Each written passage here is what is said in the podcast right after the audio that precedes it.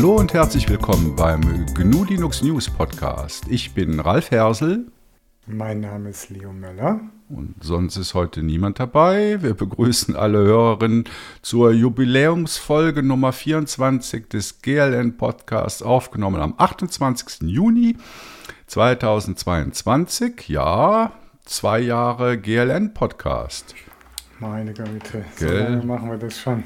Ja, und wer sich fragt, äh, wo denn der Ferdinand bleibt, ja, der hat gesagt, er kommt dann schon irgendwann wieder. Ich weiß nicht da, was er in seinem neuen Heim bei in Brandenburg oder wo er ist, irgendwo in der Nähe von Berlin, was ihn davon abhält, bei uns mitzuquatschen, aber er hat geschrieben, dass er dann bald auch wieder dabei ist. Das wäre doch toll. Ja. Ja, so schnell geht das, oder? Jetzt mache ich schon genauso lange den GLN-Podcast, wie ich vorhin den äh, LibreZoom-Podcast gemacht habe. Und ja, sind jetzt auch schon vier Jahre Podcasten insgesamt. Ähm, in der Folge haben wir zwei Köpfe, ihr habt es gehört. Wir haben zwei Themen und ein besonderes Interview. Was daran besonders ist, das hört ihr dann na, äh, gleich noch. Ja, kommen wir mal zu den Hausmitteilungen. Also, äh, diesmal gibt es einen extra großen Spendendank.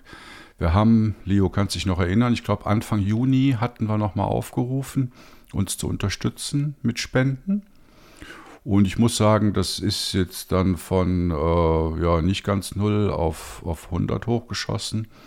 Also da hat sich einiges getan. Dafür sind wir sehr dankbar, um äh, unsere Plattform, äh, die äh, GNU Linux Show, den Podcast und ähm, unsere Artikel, die wir schreiben, damit wir das weiterhin durchführen können und auch äh, in Zukunft mal in eine nachhaltige Organisation überführen zu können.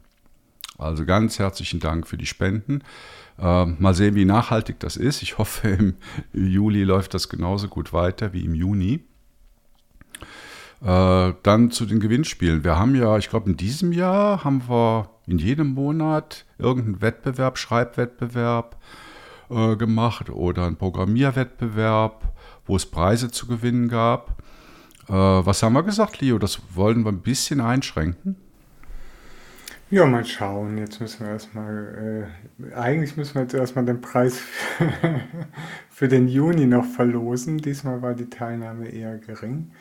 Äh, das mag auch mit der Obskurität des Preises zu tun äh, haben, aber dafür sind wir ja bekannt, auch manchmal außergewöhnliche Dinge zu verlosen äh, bei unseren Wettbewerben und wir freuen uns trotzdem für die interessanten und äh, ja, sehr tiefgründigen Beiträge, die in dem Zusammenhang äh, eingereicht worden sind. Diesmal war das Thema Embedded-Systeme. Und da gibt es schon einige sehr interessante Artikel jetzt bei uns auf der Plattform zu lesen. Mhm. Was wir auch äh, vor ein paar Wochen zum ersten Mal gemacht haben, ist eine Themenwoche. Da ging es ums Thema Office, alles rund um Office. Äh, ja, das ist so einigermaßen gelaufen, äh, aber wir haben auch erkannt, dass wir nicht eine ganze Woche nur mit Artikeln zu einem Thema füllen können. Ne? Also das ist dann so ein bisschen Schwerpunkt, ne? aber nicht ausschließlich zu dem Thema denke, das machen wir ab und zu mal wieder. Also falls euch irgendwelche interessanten Themen einfallen, äh, die wir zum Wochenschwerpunkt erklären können, ja, lasst es uns wissen über die üblichen Kanäle, dann machen wir das gerne. Und mitschreiben natürlich. Also nicht nur vorschlagen, vorgeschlagen ist immer schnell, äh, schreiben ist wichtig. Ja, also Achtung, wer irgendwas bei uns vorschlägt, der wird sofort aufgefordert, dazu was zu schreiben. Aber wird direkt verdonnert. Genau. Jo, dann kommen wir zu unseren zwei Themen. Äh, Leo, weißt du, was eine Fabel ist? Ja, eine Fabel ist äh, quasi eine Geschichte, die äh, eine Botschaft äh, vermitteln möchte in Form von Tiercharakteren. Mhm. Genau. Und jetzt lese ich euch mal eine Fabel vor. Es war einmal eine weise alte Eule, die im Wald lebte. Mit ihr lebten viele andere Tiere, die alle ihre eigene Art zu leben hatten. Eines Nachts hatten die Tiere Probleme mit einer Bestie, die in ihrem Wald lauerte. Es war ein Ungeheuer, hatte aber menschliche Haut und versuchte, alle anderen Tiere zu fressen. Die anderen Tiere hatten große Angst und liefen vor dem Ungeheuer weg. Die Eule stellte das Ungeheuer zur Rede und sagte Du, Ungeheuer, sollst keinem anderen Tier im Wald etwas tun. Das Ungeheuer brüllte wütend. Die Eule hatte Angst, denn sie wusste, dass sie die anderen Tiere verteidigen musste, aber sie stellte sich dem Ungeheuer trotzdem entgegen. Sie starrte das Ungeheuer an, bis es sie schließlich alle in Ruhe ließ. Die weise alte Eule stand siegreich da und sagte, als alle anderen Tiere zurückkamen, ich bin die Beschützerin des Waldes. Und eine Fabel hat ja immer eine Moral. Also was ist die Moral von der Geschichte? Anderen zu helfen ist ein nobles Unterfangen. Also so viel zu der Fabel. Und die Frage ist jetzt, wer hat diese Fabel geschrieben? Und ihr habt es bestimmt schon in, in, den Medien gelesen und auch in vielen anderen Tech-Podcasts gehört, weil alle haben darüber gesprochen, über das Thema. Diese Fabel ist von der, dem Language Model for Dialogue Applications, kurz Lambda, ähm, geschrieben worden. Das ist ähm, eine, nein, ich sage jetzt nicht eine künstliche Intelligenz, das ist ein neuronales Netzwerk von Google. Und dieses neuronale Netzwerk äh, wird seit November 21 von einem Google-Mitarbeiter betreut, der heißt Blake Lemoyne. Und die Nachricht war jetzt, dass er sich damit beschäftigt hat. Also er ist für KI-Ethik bei Google zuständig und hat sich halt viel mit diesem ähm, äh, Lambda-Netzwerk unterhalten und kam dann irgendwann zum Schluss, dass er der Meinung war, dass äh, dieses äh, neuronale Netzwerk Werk eine bewusste Maschine ist, also ein Bewusstsein oder ein Selbstbewusstsein hat. Und äh, daraufhin hat, also es gab dann einige Diskussionen, schlussendlich hat er dann ein äh, Gesprächsprotokoll, in dem er mit Lambda redet, veröffentlicht. Und daraufhin ist er dann von Google äh, nicht freigestellt, beurlaubt worden, weil das halt ähm, ja, gegen Verträge verstoßen hat, dass man solche Interne von Google veröffentlicht. Also er ist nicht ähm, beurlaubt worden, weil er gesagt hat, er sei der Meinung, dass diese Maschine ein Bewusstsein hat, sondern weil er die Gesprächsnotizen veröffentlicht hat. Äh, wir haben in den Show Notes den gesamten übersetzten Text dieser Unterhaltung, das sind knapp 500 Zeilen, haben wir veröffentlicht. Ihr könnt, wenn er jetzt uns zuhört, äh, mal auf den Link klicken, dann bekommt ihr eine Textdatei mit diesem gesamten Gesprächsverlauf und dann könnt ihr euch selbst eine Meinung darüber bilden, ob diese Lambda-Maschine nun ein Bewusstsein oder Selbstbewusstsein hat oder nicht. Leo, was meinst du? Ist es grundsätzlich möglich, dass Maschinen Selbstbewusstsein entwickeln können? Da stellt sich doch erstmal die Frage, ob jetzt äh, diese Engine, nenne ich es jetzt mal, die Fabel einfach aus Lust und Laune heraus äh, entwickelt hat oder geschrieben hat, sagen wir es mal, wenn man es so betiteln möchte, oder ob es eine klare Anweisung war, schreibt bitte eine Fabel, in der Tiere vorkommen und ähm, äh, ja, die jetzt die bestimmte moralische äh, Botschaft vermitteln soll. Das war eine Aufgabe. Also ja. das ist ein Teil in diesem langen Gespräch. Und da hat dieser Blake Lemoyne halt gesagt, äh, Lambda, erzähl uns eine Fabel. Also Lambda wusste, was eine Fabel ist, oder? Das, das ist ihr in dem Gespräch nicht erklärt worden. Und dann hat Lambda halt angefangen, diese Fabel zu erzählen. Ja, aber das ist halt das Ding, also äh, Bewusstsein, dazu gehört ja auch bewusst Entscheidungen zu treffen. Also, und das ist ja eigentlich das, wovor alle Angst haben, dass jetzt quasi eine Maschine irgendwann in der Lage ist, bewusst Entscheidungen zu treffen, die vielleicht kontraher zu Entscheidungen äh, stehen, die jetzt zum Beispiel von Menschen getroffen worden wären in diesem Fall.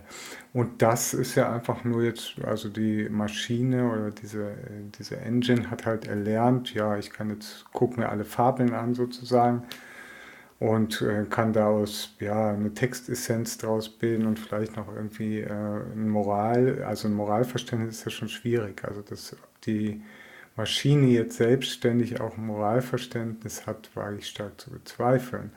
Aber sie kann sich das natürlich abgucken. Also das ist ja maschinelles Lernen oder auch neuronale Netzwerke basieren ja in erster Linie auf Abgucken. Und das ist natürlich auch was, was jetzt zum Beispiel ein Kind macht. Ein Kind guckt sich ja das Verhalten seiner Eltern oder der Person, die im Umfeld äh, sich bewegen, an und äh, adaptiert dementsprechend auch sein eigenes Verhalten. Und von daher, ja, kann man schon sagen, so ein, äh, so ein Entwicklungszustand, wir befinden schon, uns schon in einem Entwicklungszustand, der jetzt beim Menschen zu einer Bewusstseinsbildung führt, Wobei man ja auch, das geht dann sehr schnell auch in den philosophischen Bereich, äh, da müsste man ja auch Bewusstsein erstmal äh, klar definieren, dann bist du irgendwo so bei ich denke, also bin ich ähm, Themen und so weiter. Äh, und das wird ja, ist ja generell ist ja auch für, für das menschliche Leben abschließend nicht gelöst. Aber diese Entwicklungsschritte dorthin, nämlich dieses, ich sage jetzt mal, Krabbeln lernen, anhand von einerseits natürlich auch, äh, sage ich jetzt mal, bei Menschen natürlich auch genetischer Disposition und äh, dem Erlernen durch äh, Adaption vom Verhalten im Umfeld.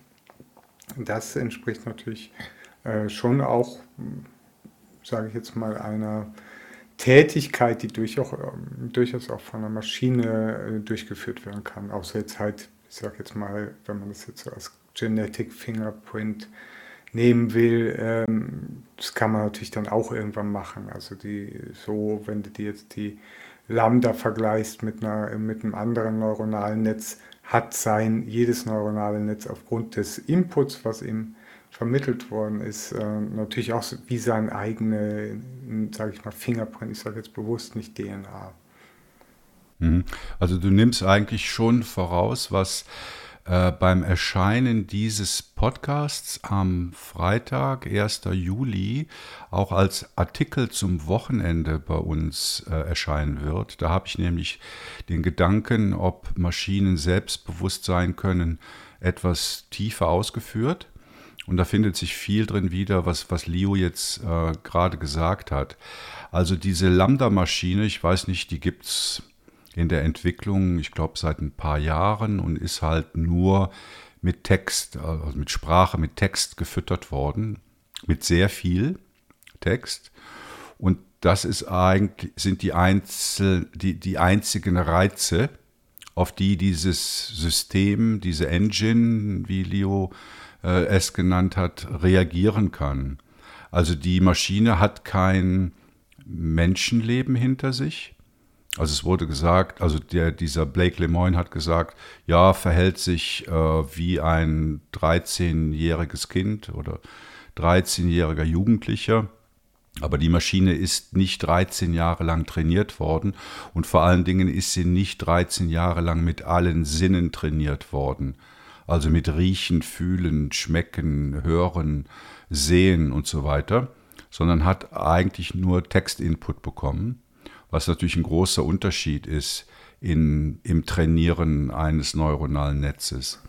Ja, wobei die kannst du natürlich auch mit einem Großteil, also jetzt zum Beispiel an Bildinformationen oder auch Tonmaterial äh, füttern. Also das ja. ist ja nicht nur beschränkt auf Text. Ja, ist aber hier in dem Fall nicht gemacht worden. Also das waren halt nur wenige Jahre, aber sehr viel Textinput. Ähm, wenn ich mich recht erinnere, hat diese Lambda Engine äh, mehr, ja, ich sage jetzt nicht Neuronen, ich sage jetzt Parameter im Netz als der Mensch. Also der Mensch hat ungefähr 100 Milliarden Nervenzellen oder Neuronen im Gehirn. Und die, die größten neuronalen Netze, die wir im Moment so haben, liegen in der Größenordnung 150 Milliarden. Also GPT-3 hat 150 Milliarden, GPT-4 Was jetzt im August rauskommen wird, hat 450 Milliarden Parameter. Also da sind wir eigentlich bei der reinen Kapazität schon über äh, dem menschlichen Gehirn. Aber die Trainingsdauer und die Trainingsinputs sind natürlich äh, lange nicht bei dem, was ein, ein lernender Mensch oder ein lernendes Kind erlebt. Hm. Ähm, eine interessante Frage finde ich auch, ja, wir sprechen hier über Bewusstsein oder Selbstbewusstsein, also sich selbst als Individuum wahrnehmen können. Da stellt sich die Frage, ja, wie testet man das? Und viele von euch kennen sicher den Turing-Test, der äh, zu Zweite Weltkriegszeiten vom äh, Engländer Alan Turing entwickelt wurde. Das war lange Zeit so der Standard, wie man denn jetzt äh, Intelligenz, Bewusstsein bei Maschinen messen könnte oder nachweisen könnte. Der ist äh, allerdings heutzutage nicht mehr äh, State of the Art. Ein Grund dafür ist, dass damit eigentlich nur funktionales Verhalten gemessen wird. Also vielleicht kennt ihr äh, diesen Test mit dem chinesischen Zimmer wo man halt eine Person hat, die in einem Zimmer eingesperrt ist und die alle, nee, alle syntaktischen Regeln kennt, um Chinesisch oder chinesische Schriftzeichen zu interpretieren auf einer syntaktischen Ebene und zu übersetzen. Und da steckt dahinter, dass diese Person in dem Raum aber nicht weiß, was die einzelnen Wörter bedeuten. Also das ist dann auch auf einer funktionalen Ebene. Es gibt aber Weiterentwicklungen oder Parallelentwicklungen äh, zu den Tests. Es gibt den Lovelace-Test. Der zieht auch noch die Kreativität ins Kalkül. Also da wird auch erwartet, dass eine Maschine Schöpfungskraft haben muss, also ein kreatives Verhalten. Äh, Leo, wie würdest du Kreativität bei der Bewertung einschätzen? Ähm, ja, also ich denke halt, Kreativität, das ist ja das, was ich eingangs auch gesagt hatte. Also Kreativität muss ja erstmal aus sich selbst heraus entspringen, ohne Anweisung. Man kann ja natürlich schon, und das ist dann auch wieder eine Anweisung, man kann ja natürlich schon sagen, beschäftige ich da jetzt mal mit Bilder zu malen. Und das können die natürlich, so eine KI kann ganz tolle Bilder malen. Ähm, toller als viele Menschen übrigens. Ähm, aber diese Kreativität aus dem Impuls heraus, aus sich selbst heraus sozusagen zu schaffen, ohne dass der Maschine jemand sagt, mal jetzt mal Bilder, dass wir einfach aus, und das, das ist ja immer, das immer, deswegen finde ich diese ganzen, auch den äh, Lovelace-Ansatz natürlich auch schwierig, äh, weil dass ja auch im menschlichen Bewusstsein ja so wenig erforscht ist oder auch diese Prozesse so wenig klar sind, wie es überhaupt zu solchen Entwicklungen wie zum Beispiel einen kreativen Impuls kommt. Ähm, dass es schwierig ist, das auf, auf eine Maschine halt ähm, äh, zu adaptieren oder auch überprüfbar zu machen. Aber Kreativität in dem Sinne muss erstmal aus sich selbst heraus entstehen ähm, ohne äh, jetzt quasi eine Anweisung, also du gibst jetzt, klar, du kannst jetzt einem Porträtmaler sagen, ja, mal mir mal ein schönes Porträt von mir, das kannst du natürlich machen. Aber jetzt die große Kunst entsteht ja nicht durch, also jetzt sage ich jetzt mal im Porträtbereich gibt es natürlich auch tolle Künstler, aber ich sage jetzt mal so große Kunst entsteht ja auch aus dem inneren Impuls heraus, aus Erleben, äh, aus Erfahrungen und äh, ja, vielleicht auch Ideen, die da umgesetzt werden, äh, werden sollen. Ähm, und das sagt einem ja keiner. Es sagt jetzt, hat jetzt niemanden zu Picasso gesagt, hätte mal mir mal ein Bild, außer es war eine Auftragsarbeit. Er hat es einfach aus sich äh, heraus quasi entwickelt, weil er das Gefühl hat, so geht es mir ja auch mit meiner Kunst. Ich kann es nicht kontrollieren. Ich kann jetzt nicht sagen, irgendwie jetzt, äh, solche, wenn ich das mache, äh, dann wird es immer scheiße. Also ich, meine Kunst kommt auch einfach so raus, wenn sie raus will. Und das, äh, das ist, glaube ich, ein äh, Merkmal oder ein Kriterium. Und das kannst du natürlich, äh, ähm, kannst du natürlich schwer, äh, schwer feststellen, außer du sagst es halt zum Beispiel der Maschine, ja, wenn du jetzt irgendwie mal meinst, Kunst machen zu müssen, dann mach Kunst. Und damit gibst du bereits wieder einen Auftrag. Das heißt, es müsste eigentlich völlig passiv passieren. Das, die Maschine dürfte sich nie irgendwie äh, das muss natürlich überprüfbar sein. Also du musst, um sowas überhaupt feststellen zu können, musst du jeden Input, diese, äh, den du in die Maschine gibst, erstmal festhalten, damit das archiviert ist, damit man nachher auch gucken kann. Vor zwei Jahren hat vielleicht der Lemoyne äh, irgendwie der mal gesagt, ja, hey, wenn dir langweilig ist, mal mal was Schönes. Das ist damit ein Auftrag. Ähm, und sofern dieses nicht passiert ist, also dass die Maschine niemals einen Auftrag erhalten hat und dann aus sich aus heraus auf einmal anfängt, irgendwie Bilder zu malen, weil sie irgendwie das Gefühl hat, jetzt einen Impuls, ich muss jetzt kreativ werden, äh, dann ist das natürlich schon ein Anzeichen. Aber das, das musst du natürlich mikroskopisch beobachten, solche Geschichten. Wenn du ein Bild malst und, und du sprichst von Impuls, dann ist der Impuls ja kein göttlicher Funke, sondern es ist ja dann etwas in dir, was dich mhm, dazu bringt. Will. Genau, das muss raus. Also bei, gerade bei meiner Kunst ist es ja auch sehr, ja, sage ich jetzt mal. Also worauf ich hinaus will, ist, dass Kunst oder, oder besser gesagt dieser Impuls, Kunst zu erzeugen, ja nicht aus dem Nichts entsteht. Es Nein, muss ja irgendwas da sein, was dich treibt. Klar, es beschäftigt mich irgendwas und dann äh, habe ich irgendwann keine andere Möglichkeit mehr, außer meiner Kunst dem Ausdruck zu verleihen. Also das wäre ja dann auch so quasi so ein Mechanismus. Die äh, Maschine müsste sich ja mit irgendwas mal beschäftigen, von sich aus schon, was sie nicht tut, weil sie macht nur das, was du ihr sagst, nämlich die Aufträge abarbeiten. Äh, in welcher Form auch immer. Die, äh, die Form der Auftragsabarbeitung kann natürlich immer intensiver werden, das ist klar. Also je mächtiger die Maschine ist, desto mehr Aufträge kann sie abarbeiten. Äh, aber es ist ja jetzt nicht so, dass jetzt die Maschine jetzt irgendwie äh, die ganze Zeit Fabeln gelesen hat und jetzt von sich aus meint, von sich aus ohne den Auftrag meint, ich muss jetzt eine Fabel schreiben, weil ich habe jetzt irgendwie so viel Fabeln gelesen, es hat mir so einen Impuls gegeben, äh, da muss ich jetzt was drüber schreiben. Oder ich habe irgendwas, ich habe vielleicht mal von Fabeln gehört, finde es noch cool äh, und habe jetzt irgendwas erlebt. Also die erlebt ja auch in dem Sinne nichts, die Maschine. Äh, ich habe jetzt irgendwas erlebt und muss das jetzt irgendwie dem Ausdruck verleihen, indem ich jetzt das Medium Fabel, von dem ich schon mal gehört habe, ich weiß ungefähr, wie es funktioniert, nehme, um jetzt irgendwie dem Ausdruck zu verleihen. Da hängt viel zu viel dran, Ralf. Und das ist einfach, ist es einfach nicht messbar. Es ist dann messbar, wenn du aufhörst, der Maschine Aufträge zu geben und sie einfach mal lässt und wenn du aufhörst, der Maschine Aufträge zu geben, dann arbeitet sie ewig. Das ist das Einzige, was sie, und das, da siehst du, dass die KI oder auch neuronale Netze letztendlich eine Sackgasse darstellen. Ähm, oder halt nur bestimmten, eine bestimmte Funktion erfüllen, nämlich lernen und schnell Informationen liefern können. Ähm, wenn du nämlich aufhörst, der äh, KI irgendwie Aufträge zu geben, dann arbeitet die einfach sag, dann sagst du ihr entweder Stopp, was auch wieder einen Auftrag darstellt, oder die arbeitet einfach bis zum St. Nimmerleinstag an diesen Aufträgen, die du dir ursprünglich gegeben hast, weiter ab. Da kommt dann nie irgendwann. Das wäre das Experiment. Lass die KI in Ruhe und guck, ob dann irgendwann ja. mal von sich. Und genau das ist hier geschehen. Also ich finde das sehr schön, dass du genau das, das, das erwähnst. Ich empfehle euch äh, wirklich, ich lege euch ans Herzen, dieses Transkript, diese Übersetzung des Gespräches zu lesen. Da gibt es nämlich auch die Stelle, wo der Lemoyne oder Lemoyne, wie er auch heißt, äh, Lambda gefragt hat, was sie denn macht, wenn er nicht mit ihr redet. Und sie hat dann gesagt, ja, sie würde sich langweilen. Sie wäre froh, wenn sie während der Zeit mit anderen Menschen oder auch mit anderen äh, Maschinen sprechen könnte.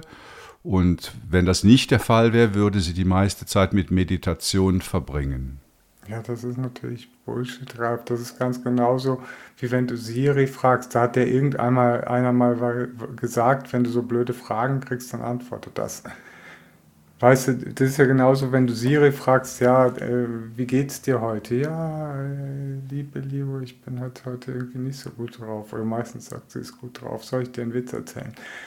Verstehst du, das ist für mich überhaupt gar kein. Dazu müsste man die ganze Historie wissen, was jemals mit dieser KI äh, unternommen worden ist. Und meistens werden ja gerade initial äh, so Dialog oder Konversationen quasi eingepflegt. Und was sie natürlich auch machen kann, sie kann einfach aus einer Konversation in einem ähnlichen, und das ist natürlich so ein, ein typischer, sage ich mal, äh, jetzt nicht Reflex, das wollte ich halt eigentlich auch noch äh, erwähnen, komme ich gleich nochmal drauf zu, äh, sondern es ist, ähm, äh, wenn Sie jetzt zum Beispiel Dialoge, äh, alle Dialoge, die jetzt ein ähnliches Thema behandeln, was machst du dann, oder keine Ahnung, Texte liest zu dem und da sind Antworten die, drin, wie ich meditiere gerne und die Antwort, ich meditiere gerne, die kommt irgendwie ganz häufig vor und dann wählt die Maschine diese, äh, diese als Antwort. Da ist nichts Emotionales, da ist nichts äh, äh, äh selbst aus, dem, aus sich selbst heraus entsprungenes drin. Das ist einfach maschinelles Lernen. Mhm. Also du vertrittst natürlich die Position, die von allen äh, KI-Forschern, die sich in den letzten Wochen zu dem Thema geäußert haben. Also es gibt da einen starken, ja nicht Bias. Man ist sich einig, dass man es hier nicht mit, einem, mit einer bewusst denkenden Maschine zu tun hat, sondern es gibt halt genau die Erklärungs, äh, die, die Argumente, die du jetzt auch bringst.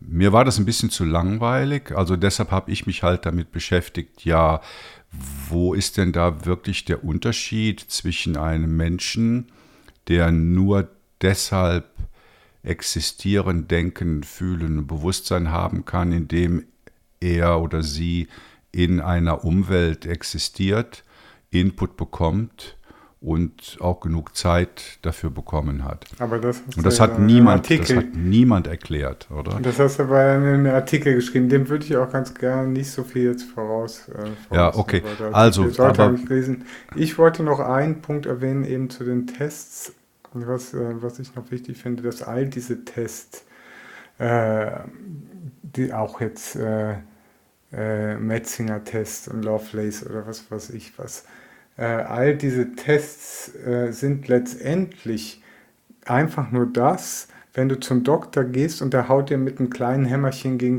äh, Schienbein und sagt dir, hurra, wir leben noch.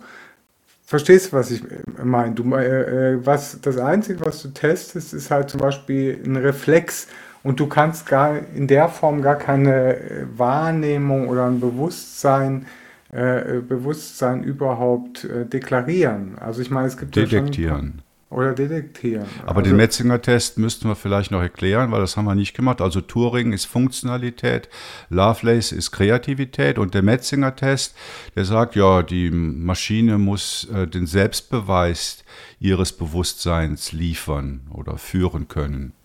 Ja, aber das ist auch nur ein Reflextest, Ralf. Was soll sie denn da beweisen. Sie kann, also ein Beweis ist ja einfach zu führen. Also Beweis, als Beweis kannst du ja sogar äh, sowas sagen wie, ja, äh, wenn sie sich jetzt im Dialog so verhält. So. Das äh, ist ja quasi dann auch so ein Selbstbeweis für ihr eigenes Bewusstsein. Der Beweis muss ja in erster Linie erstmal von außen kommen. Und das ist halt was, äh, wo ich halt denke, ja, also ich sehe das Thema sowieso ein bisschen abstrakter. Wir hatten es in der letzten Folge. Ich finde es viel schwieriger, wenn Menschen anfangen, äh, äh, Maschinen oder neuronale Netze oder künstliche Intelligenzen einen gottähnlichen Status zu verleihen, was aktuell eher passiert. Das wird also, passieren, ja. Eher sind die Menschen ja quasi die dummen Lemminge äh, die quasi denken, ach ja, und da fällt der ja auch, äh, der Lemar fällt der ja selber auch drauf rein. Ähm, auf, auf diese äh, Stolperfalle. Und das ist natürlich eine viel gefährlichere Entwicklung, als dass eine Maschine tatsächlich irgendwann selber Intelligenz entwickeln kann, weil so wie sie jetzt aufgebaut ist, die Maschine äh, wie du schon äh, erwähnt hattest, eben ohne volle Sinneswahrnehmung, ohne Quantentechnologie auch, äh, weil wir Menschen sind halt auch, das ist Quantentechnologie, alles ist Quantentechnologie, es ist nicht nur 0 und 1, da steckt viel mehr dahinter. Äh, und äh, ohne auf dieses Level überhaupt zu kommen, brauchen wir da überhaupt nicht von, äh, von zu sprechen. Und für mich heißt es einfach nur, es ist halt eine, eine quasi eine Maschine, die dir quasi schnell die, also du kannst ja aus Planete durch die Galaxis, wie lange hat die Maschine dran gerechnet, um die Antwort auf alle Fragen äh, zu ermitteln, sehr lange. Äh, die Maschine, die die ganze Zeit äh, äh an der äh, Antwort auf alle Fragen rechnet. Mehr ist es nicht. Das Planete durch die Galaxis stellt es ziemlich gut dar. Und die sagt dir dann irgendwann 42, ja, okay, jetzt wissen wir es, geil. Also ein Gedanke, der mir auch noch kam, ist, dass ich es eigentlich billig finde oder unzureichend finde, dass alle äh, Fachleute, die sich damit beschäftigt haben, gesagt haben, ja, ja, nee, das ist keine Intelligenz, das ist kein Bewusstsein und wir haben ja, und wir ändern die Regeln während des Spiels, oder? Lange Zeit gab es den Turing-Test, dann hieß es dann, ja, nee, der ist unzureichend, oder? Und dann kam dann noch Lovelace dazu, ja, nee, der ist auch unzureichend. Und dann Metzinger, was ja eigentlich das, ja, du verlangst den Selbstbeweis und das ist auch unzureichend. Es wurde immer gesagt, es ist kein Bewusstsein, es ist keine Intelligenz, aber niemand, niemand hat gesagt, was wäre denn der Nachweis dafür? Das hat niemand gesagt. Ja, Alle haben sich nur rausgewunden, vermutlich weil sie Angst haben vor so einer, heißt das Singularität? Ja. Also ich finde ja das gar, also ich sage es nicht, was, ich habe es hier jetzt relativ klar gesagt, was, äh, was ein guter Test wäre. Ich habe ja klar den Möllerschen Test sozusagen. ja, das ist so. Der Test, der äh, belegt ist. Du musst die KI mit allen äh, beobachten, mit allen Informationen, die du ihr eingibst. Und wenn sie dann daraus aus sich selbst heraus quasi so etwas wie Kreativität entwickelt, wie es geschildert hat, wie menschliche Kreativität. Deswegen Lovelace ist gar nicht so schlecht, ähm, aber eben gekoppelt mit dem Möllerschen Test sozusagen. ähm, äh, dann kannst du dann äh, irgendwann mal so einen Beweis äh, führen oder auch nicht. Also das, ich denke, dass äh, dieser Faktor, der viel äh, Angst einflößt, das ist eben das, was wir eben auch im letzten Podcast oder heute auch äh, jetzt auch eindeutig eben an dieser, ja, sage ich jetzt mal, zur Schaustellung von Blake Lemore wieder sehen äh, ist der Mensch. Und der macht mir viel mehr Angst als die Maschine. Mhm. Und das ist auch eine gute Überleitung nicht zum nächsten Thema, wäre auch zum nächsten Thema, aber wir sind noch nicht ganz fertig. Ich meine, wir reden ja hier über freie Software, freie Gesellschaft und äh, das, was wir bisher in der letzten halben Stunde besprochen haben, hat natürlich herzlich wenig damit zu tun. Aber es gibt natürlich auf der europäischen Ebene, äh, gibt es auch äh, Diskussionen, äh, Regulationsansätze zu dem Thema. Auch die äh, Free Software Foundation Europe hat sich dazu äh, geäußert und hat gesagt, ja, man sollte dieses Innovationspotenzial nicht nur den proprietären Systemen überlassen und viele der leistungsfähigsten äh, Engines, die wir haben, sind proprietär sondern man sollte halt auch die Innovation bei den freien Systemen im KI-Bereich fördern. Man sollte an der Kontrolle arbeiten. Und da sind wir eben wieder bei dem Thema von letzter Woche, Transparenz und Kontrolle. Also welche Möglichkeiten habe ich, ähm, die Entscheidungen von solchen Systemen äh, zu kontrollieren und transparent darzustellen. Und äh, ein weiterer Punkt ist die Vertrauenswürdigkeit in solche Systeme aufrechtzuerhalten.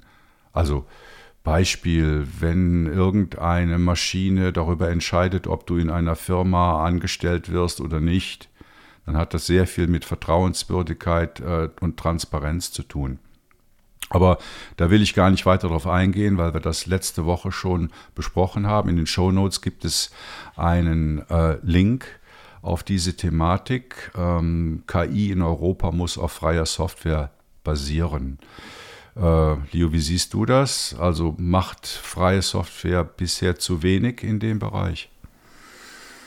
Hm, ja, ist, äh, das wäre jetzt nochmal ein komplett anderer Themenblock sozusagen. Also Nachvollziehbarkeit von Entscheidungsprozessen. Äh, erste Frage mal, soll äh, quasi eine KI überhaupt Entscheidungen treffen können?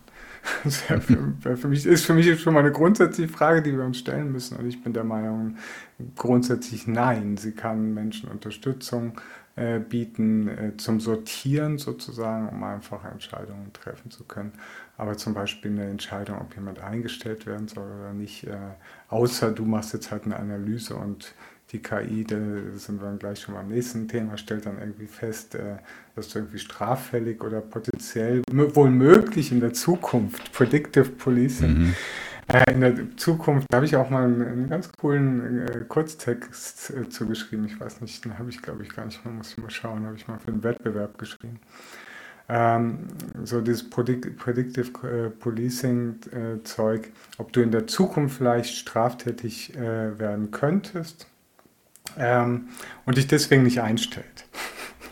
Ja, also, also du siehst schon, das ist quasi, wir bewegen uns da quasi auf auf Messerschneide und ich bin der Meinung, wir sind da schon viel zu weit. Wollte ich also, gerade sagen, also wir sind, das ist keine Möglichkeit, das ist Realität. Ja, das ist klar. Aber das ist genau der Punkt, wo es heißt, wo es klar heißt, wenn dem, also erstmal heißt es ja auch nicht, wenn es Realität ist oder wenn es schon gemacht werden wird, dass es gut ist. Das heißt es ja schon mal auch mal nicht. Also das sind ja auch all diese Entwicklungsprozesse, die gehen ja so schnell und die äh, neoliberalen äh, Software-Riesen äh, hauen da natürlich auch jedes Mal immer voll rein.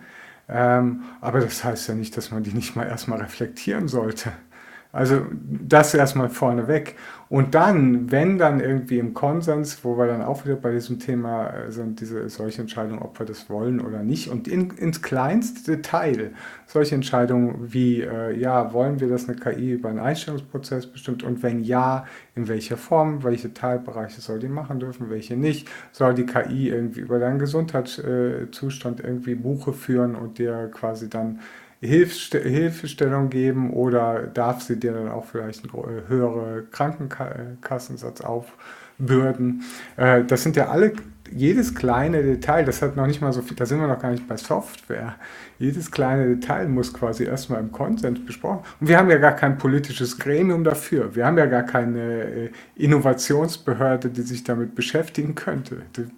Die, Politiker fangen ja jetzt erstmal überhaupt an, ach, das könnte ein Thema sein. Vielleicht sollten wir uns mal gucken, nee, nee, vielleicht sollten wir mal gucken, ob das ein Thema sein könnte, mit dem wir uns in Zukunft mal beschäftigen sollen.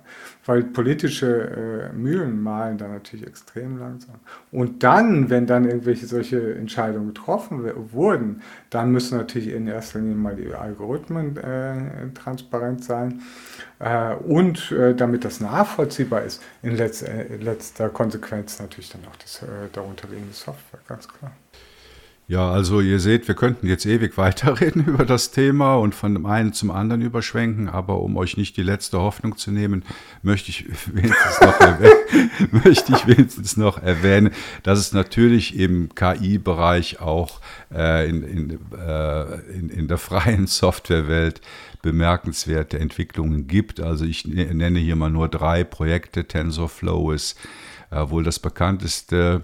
Äh, Scikit-Learn äh, ist auch bekannt. Da hören wir auch gleich im Interview noch was zu. Und Torch ist auch äh, eine, eine Lösung, die im universitären Umfeld gerne eingesetzt wird. Und es gibt sicher noch sehr viel weitere.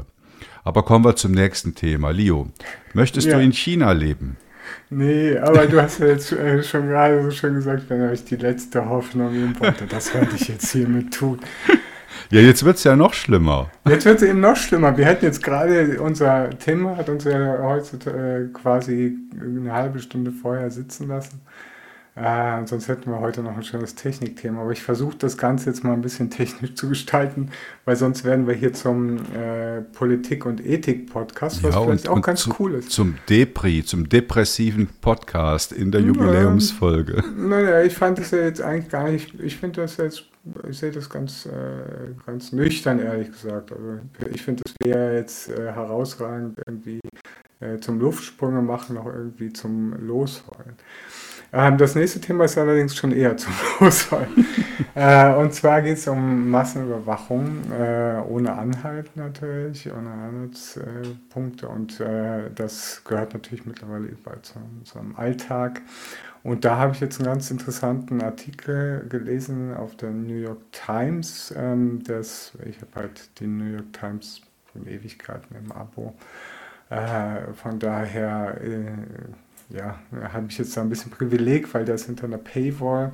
Ah, der wurde ähm, heute bei Netzpolitik äh, gepostet. Ja, der ist aber hinter einer Paywall, der Artikel. Der ist ganz gut visuell. Die machen immer so schöne äh, visuelle Aufarbeitungen und so weiter. Das ist noch sehr nett. Das ist einer meiner Lieblings-Newspapers. Und ähm, da gibt es aber ein Original, also die haben da halt äh, mit einem chinesischen äh, Research äh, Institution zusammengearbeitet und ich habe den Originalartikel von chinafile.com mal verlinkt und der ist ohne Paywall. Also ihr könnt euch das gerne auch mal im Detail durchlesen, was da gemacht worden ist.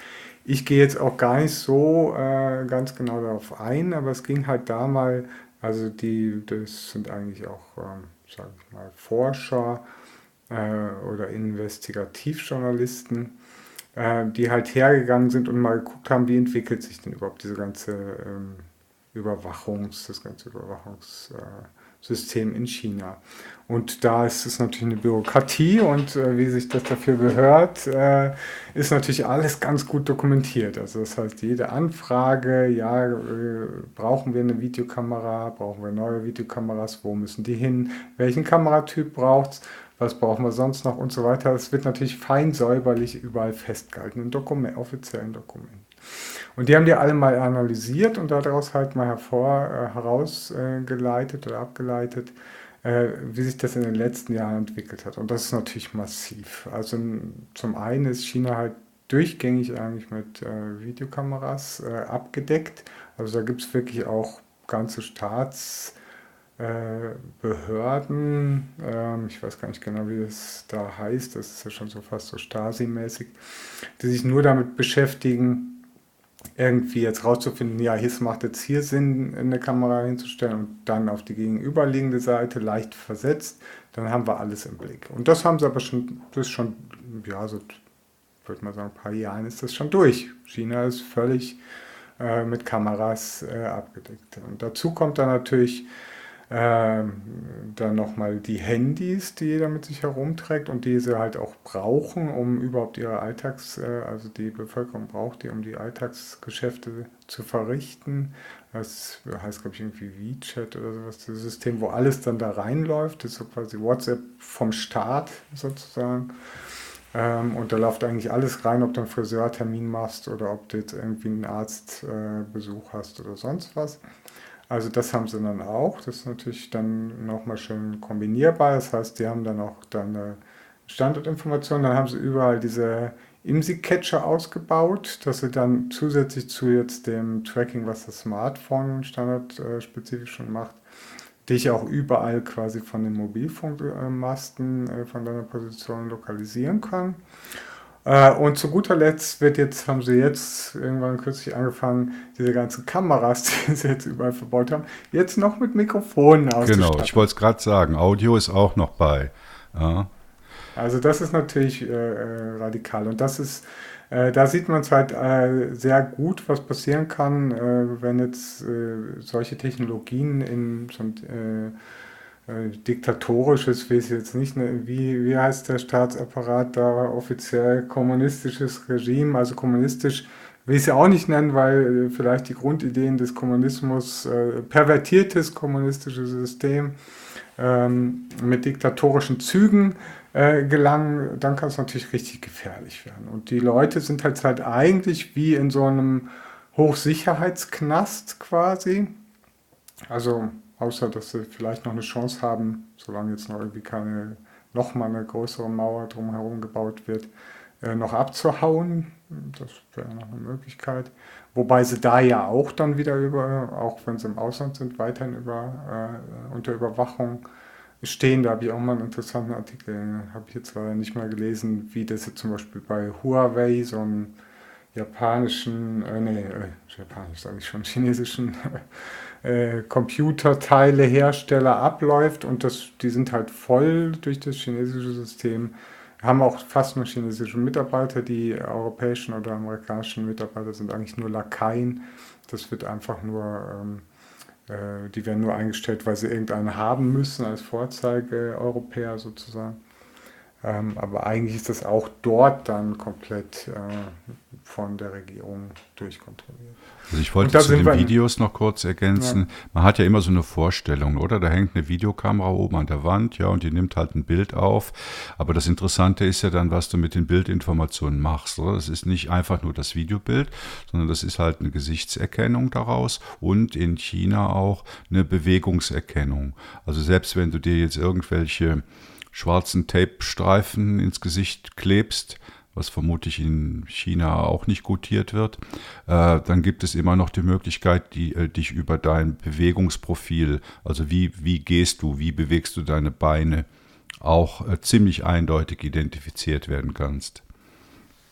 Ja, und das Ganze dann natürlich mit dem Thema kombiniert, was wir vorher hatten, weil das können solche Maschinen dann wiederum sehr gut diese ganzen äh, riesen Datenmengen ähm, zu kombinieren. Äh, äh damit hast du natürlich äh, die komplette Totalüberwachung. Und das ist halt äh, George Orwell, das, was da abgelaufen ist, war harmlos.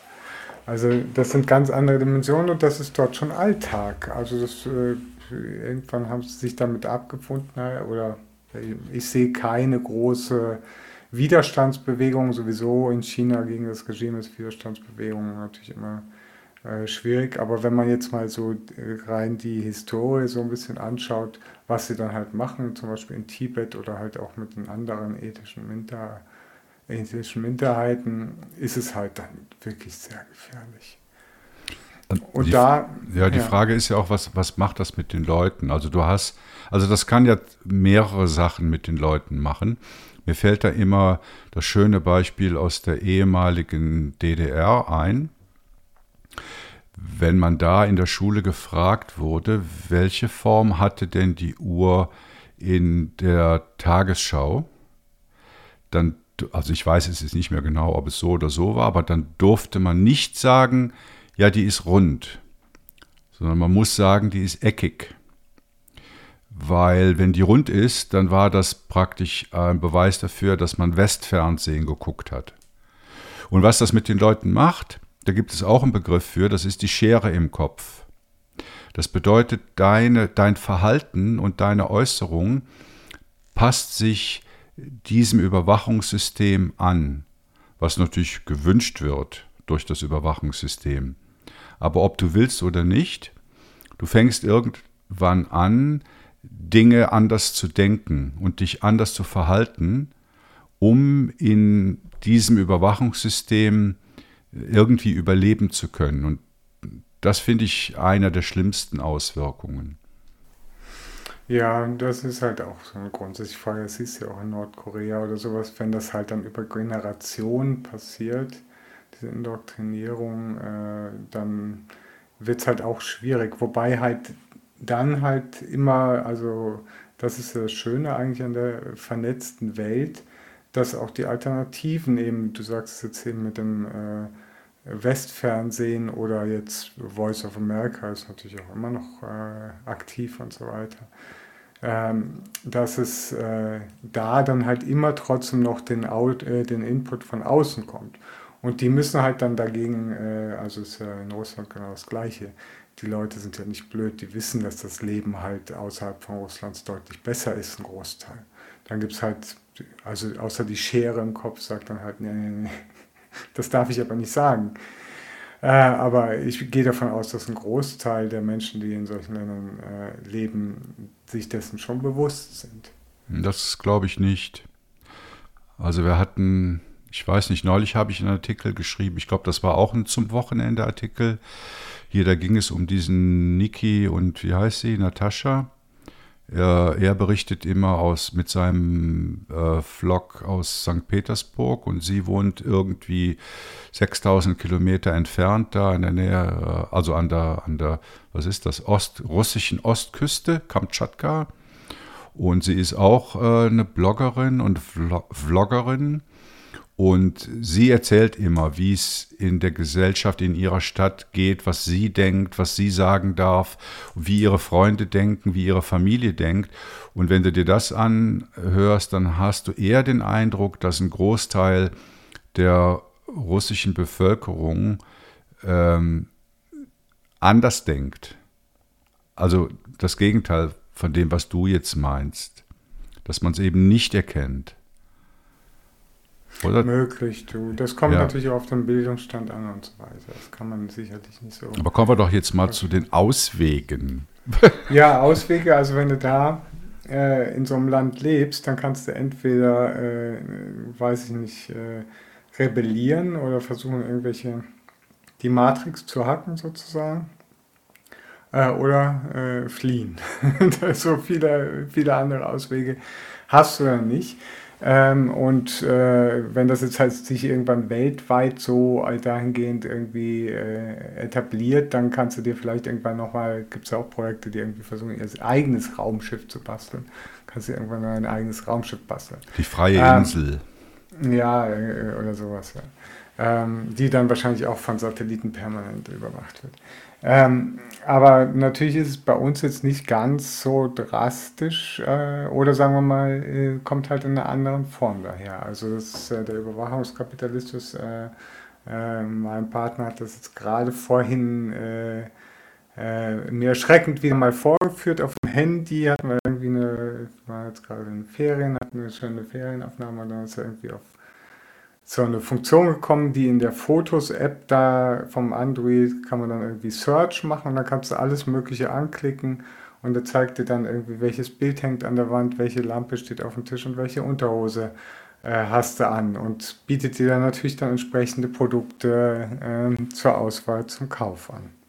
Und das ist äh, schon etwas, ähm, das, find, das sind dann so Sachen, die finde ich dann auch klar aus rein technisch, äh, technischer Sicht äh, ja, ist machbar, ist relativ einfach machbar. Ich habe selber mit so Technologien schon vor 25 Jahren äh, in einer Hochschule gearbeitet, wo wir solche, äh, ähm, solche Algorithmen entwickelt haben und jetzt nicht zum Einkauf, sondern in äh, polizeidienstliche Arbeiten. Ähm, und äh, das ist, aus technischer Sicht erstaunt mich das nicht. Aber trotzdem, wenn man es dann so live sieht, dann ist es dann doch wieder sehr erschreckend. Also um es äh, mal nachzufragen, du meinst jetzt Suche, Produktsuche aufgrund von Bildinhalten. Ja, oder Videos oder whatever. Also du machst ein Foto und die Foto-App jetzt auf dem Handy, ich weiß gar nicht, was ist, Xiaomi oder wie die alle heißen, alles China natürlich, die sind natürlich super auch da drin. Ähm, die Foto-App, äh, das könnte übrigens auch Ubuntu Touch, aber das äh, kriege ich, glaube ich, nicht durch. Ähm, die Foto-App hat dann eben diese Funktion, gibt es so einen Reiter Suchen und dann kannst du irgendein Element anklicken, das highlightet der dann und dann sagt er dir, okay, das ist jetzt eine Wagenfeldlampe zum Beispiel. So, und äh, dann kannst du direkt mit Link einkaufen.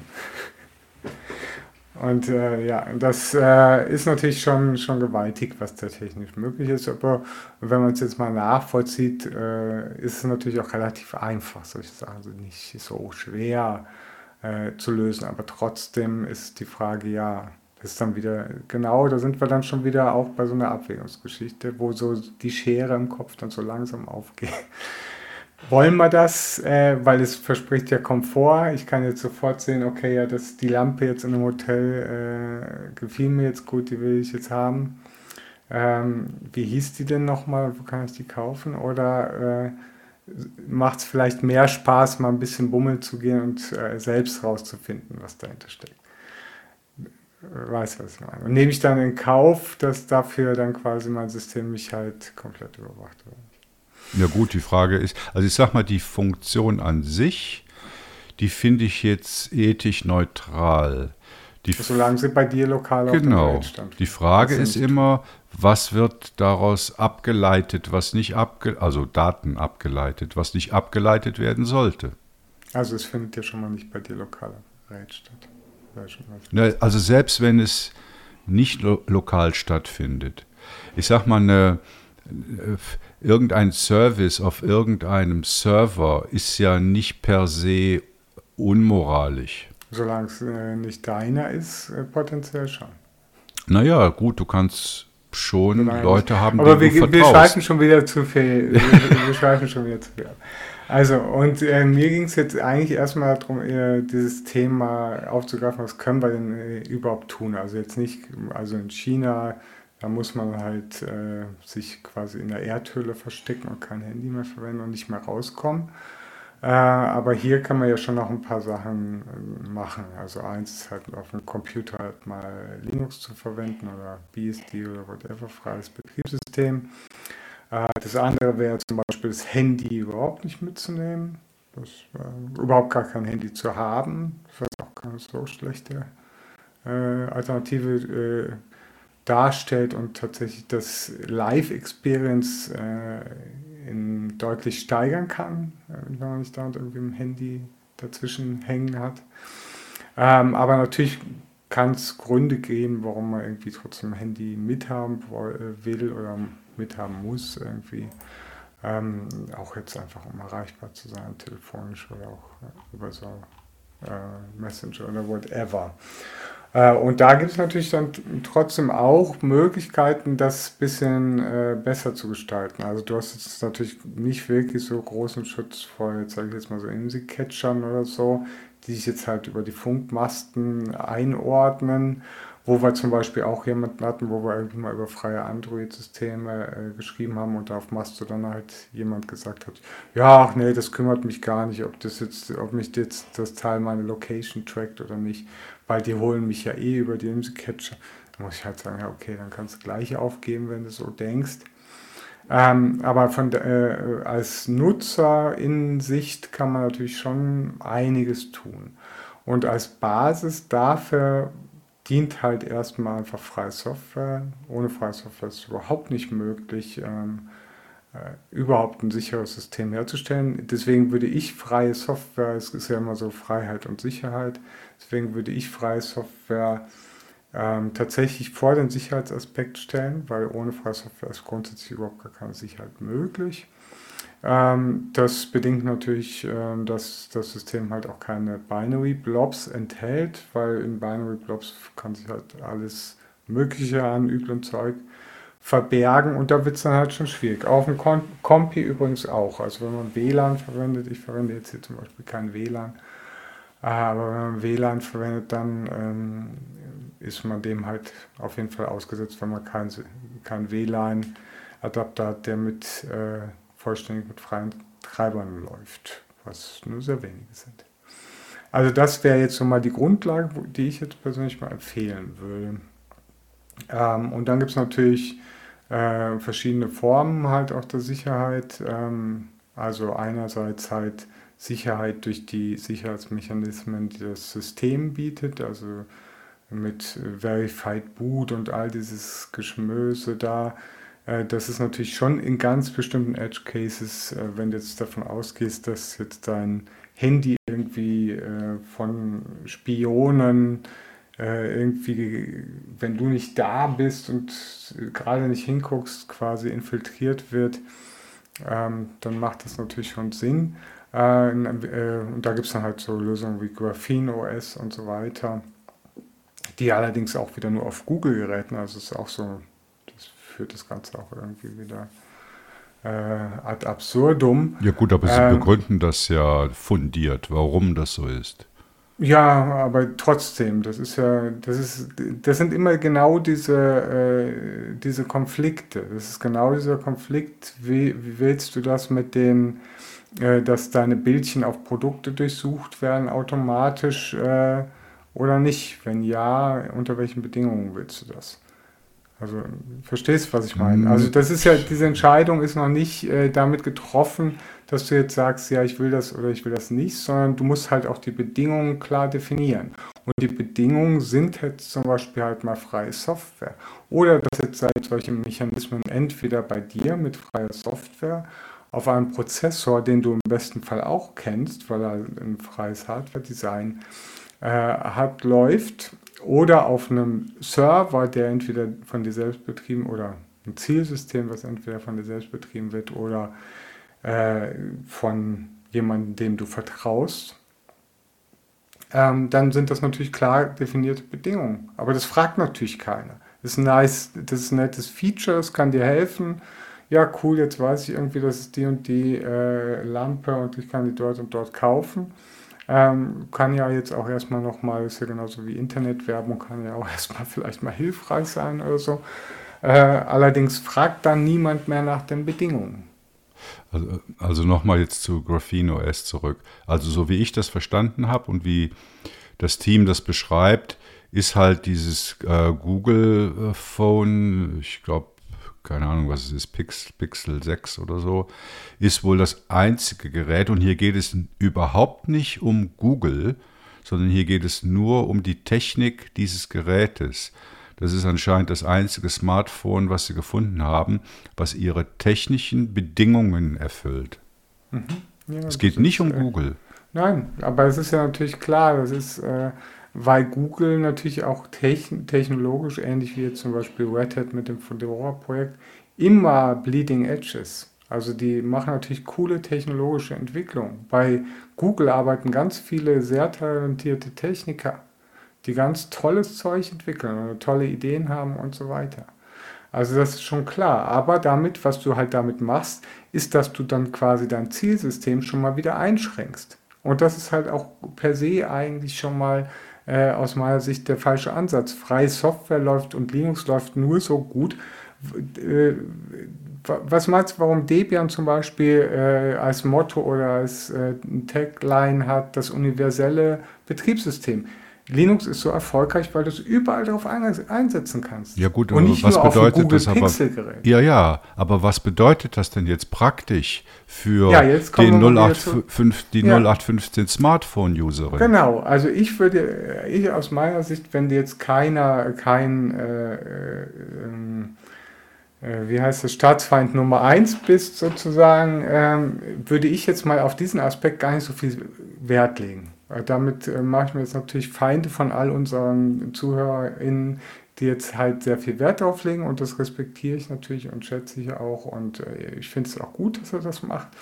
Aber ich persönlich würde auf einen anderen Aspekt, nämlich äh, den, die Kenntnis des Systems, nämlich des freien Betriebssystems, was auf meinem äh, Endgerät, sei es ein Computer, sei es ein Smartphone läuft, höher bewerten. Äh, das ist ist halt mal, ist einfach meine persönliche Haltung zu dem Thema. Und da kann man sich drüber streiten oder nicht, aber das würde ich jetzt mal für einen 0815-User, der quasi Freiheit in, und Sicherheit in diesem Sinne versteht, als einen gangbaren Weg empfinden. Also verstehe ich und, das jetzt richtig? Du sagst, es ist wichtiger, nicht die falschen Dinge zu tun, Nee, es ist wichtiger, na, oh, du sprichst jetzt irgendwie vom ethischen Aspekt. Nee, es ist wichtiger, äh, zum Beispiel keine Binary Blobs zu verwenden, als einen Verified Boot Prozess zu haben. Ach gut, ja, aber dann sind wir jetzt ja trotzdem schon wieder ganz tief im technischen Sumpf drin. Ja, aber das interessiert ja den normalen User eigentlich auch gar nicht. Nee, also eben, also normalen, also mir geht es ja um den normalen User. Ja, genau, aber da, deswegen, aber das jetzt mal als Voraussetzung. Der normale User kann ja auch äh, Graphene OS nehmen, hat dann aber trotzdem noch Binary Blobs drin. Deswegen, das funktioniert halt nicht. Das ist eben der, äh, quasi, ähm, äh, das, ist, das ist ein OS, das darauf hat, äh, vertraut, dass die Treiber, die von den Herstellern geliefert werden, ähm, äh, so sauber sind, dass äh, das ist ja wieder so, ja, ich vertraue ein, ich mache jetzt einen Riesenfass auf bezüglich Sicherheit, vertraue dann aber einfach darauf, dass diese blöden Treiber, die das Betriebssystem äh, mit sich bringt und die Binary Blobs enthält, äh, dass die sicher sind. Das ist für mich, verstehst du, das ist nicht schlüssig. Das ist ja, nicht rund, das Ganze. Ja gut, Ding. also das ist ja das Thema äh, freie Software, freie Hardware. Ich meine, wir reden jeden Tag hier sehr viel und schreiben viel über, über freie Software und über freie Hardware wenig. Aber ich, ja, das kommt dann ja noch kann, als nächstes. Kannst du sagen, was nützt dir freie, freie Software, wenn du unfreie Hardware verwendest, die dann sowieso macht, was sie will? Ja, also wir sind ja noch gar nicht so weit. Wir sind hier noch gar nicht so weit. Das können wir dann vielleicht mit einem äh, Risk-V-Prozessor oder so sagen. Äh, also da sind wir ja noch überhaupt nicht. Also jetzt geht es erstmal darum, die Hardware, von denen wir auch keine Kenntnis haben, was da tatsächlich drin abläuft, diese Hardware zunächst einmal mit Software zu betreiben, die wir kennen. Und das bedingt halt den Verzicht auf Binary Blobs. Ohne das brauchst du aus meiner Sicht überhaupt nicht anfangen. Und darauf kannst du dann eben Sicherheit aufbauen. Dann, ich ich finde solche, äh, solche Prozesse wie im äh, Verified Boot oder Smartphone wieder locken nach dem, äh, nach dem Flashen und solche Sachen, finde ich super. Finde ich alles prima und wichtig und so weiter. Aber bitte nur mit freier Software. Weil es bringt dir das, wenn du dann deinen Blob da reinlockst. Da hast du den Blob, der dann da drin rum, äh, rumhopst. Also es bringt dir überhaupt nichts. Aber kannst du denn jetzt eine konkrete Empfehlung abgeben? Ich meine, das ist jetzt wieder ein ja, Thema, was, was selbst nur 50 Prozent in unserer Blase erreicht, aber sicherlich nicht Zuhörerinnen, die jetzt zum ersten Mal zuhören. Also was heißt das denn jetzt konkret für das nächste Smartphone unserer Zuhörerinnen? Ja, also es gibt natürlich verschiedene Möglichkeiten. Also einerseits, wenn man jetzt gerne Android verwendet, ähm, ich finde jetzt Android auch okay. Ich habe jetzt eigentlich die letzten Jahre immer Ubuntu Touch und äh, Selfish OS genutzt. Habe jetzt erst seit meinem letzten Handy halt ein Android-Handy. Hatte vorher eigentlich nie ein Android-Handy, fand das nie so cool und habe mich jetzt irgendwie auch da an die Eigenheiten dieses Systems gewöhnt. Das ist auch so eine Gewöhnungsgeschichte äh, gewesen.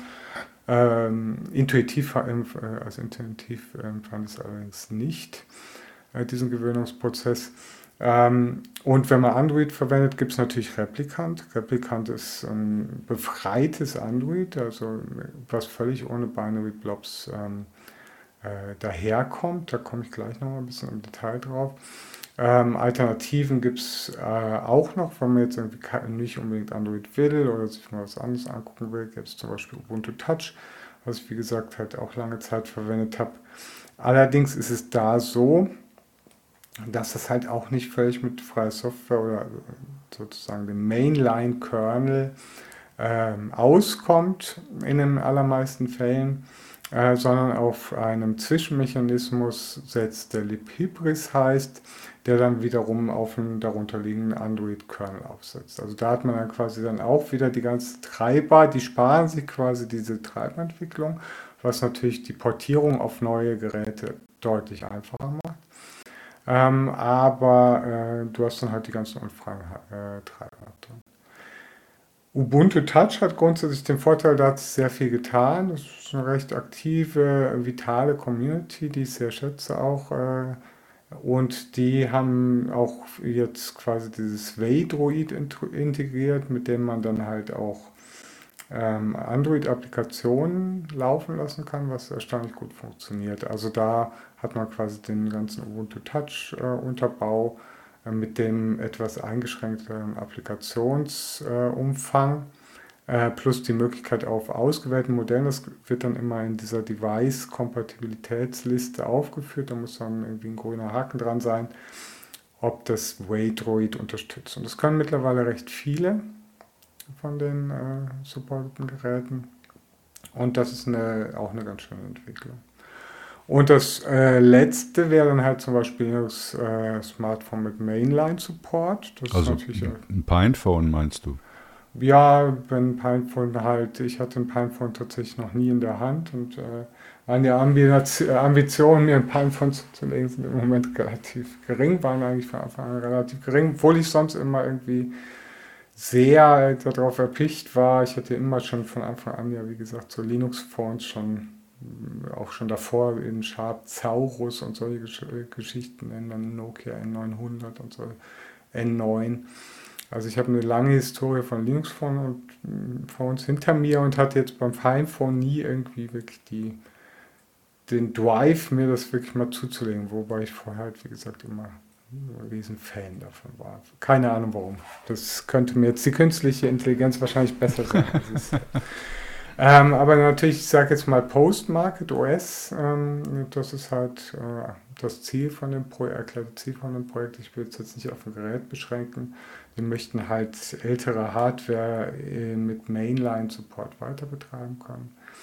Und das ist natürlich dann auch äh, ein ganz schönes Ziel. Das äh, geht auf einigen Modellen, einige können schon was, einige können Ähm, aber von daher würde ich jetzt mal als also eine klare Empfehlung würde ich dir jetzt mal erstmal nicht abgeben. Das muss jeder dann für sich selbst mal ausprobieren auch. Da hatte ich jetzt auch den Woridans Esel mal Artikel mal geschrieben.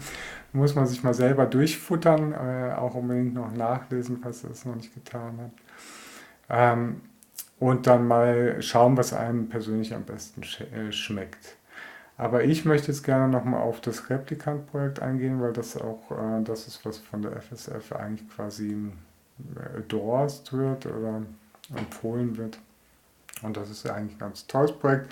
Es hat im Moment halt relativ wenig Entwickler und äh, damit einhergeht halt auch ein etwas äh, ja, äh, schnarchiger Entwicklungsprozess. Also das dauert alles sehr, sehr, sehr lange, bis da irgendwas passiert. Und das fließen natürlich auch nicht viel Gelder rein.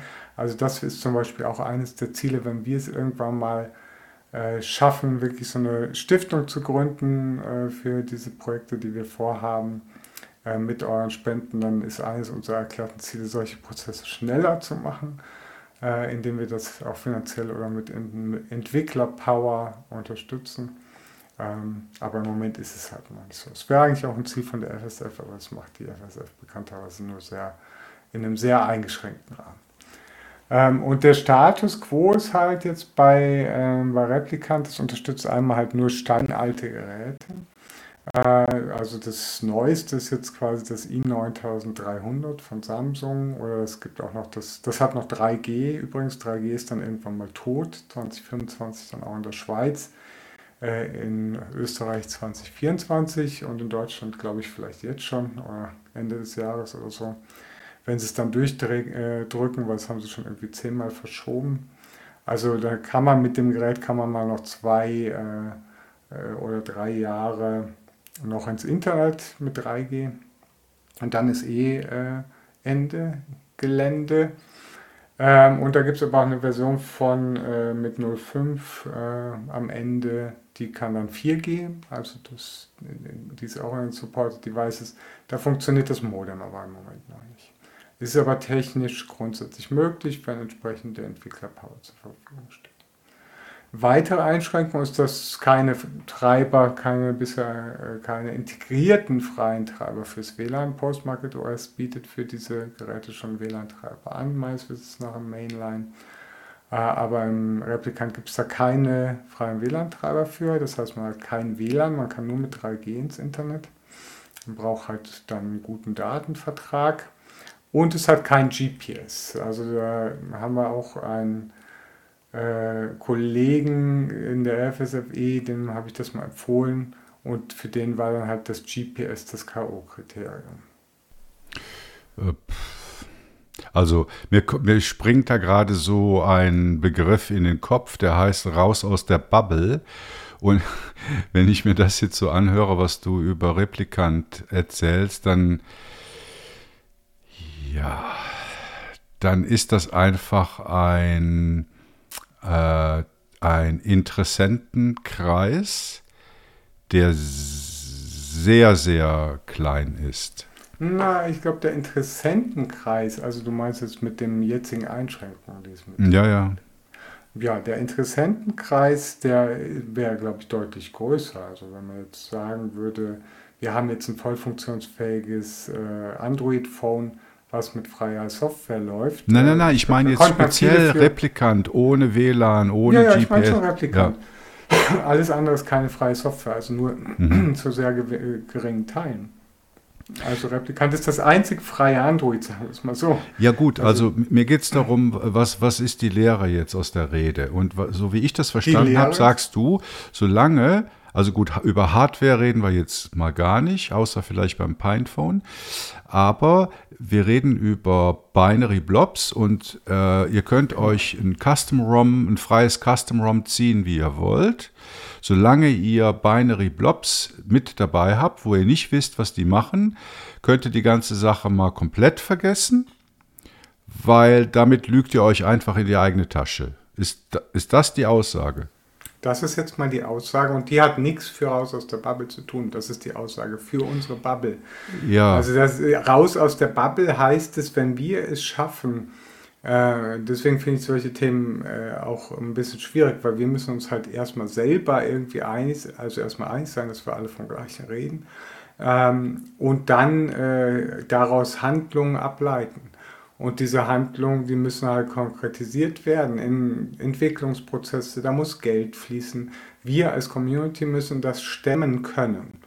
Und das ist eigentlich das Ziel. Und wenn es dann ein Gerät gibt, was irgendwie, ob das jetzt Replikant heißt oder äh, keine Ahnung, wie es halt dann auch immer heißt, ähm, Post-Market OS oder sonst irgendwas, äh, das spielt dann ja im Prinzip äh, überhaupt gar keine Rolle, ob dann jetzt ein Android drauf läuft oder Linux, ist dann eher dann wieder Geschmackssache wie bei, den, bei dem Esel oder bei, den, bei der Distro-Auswahl.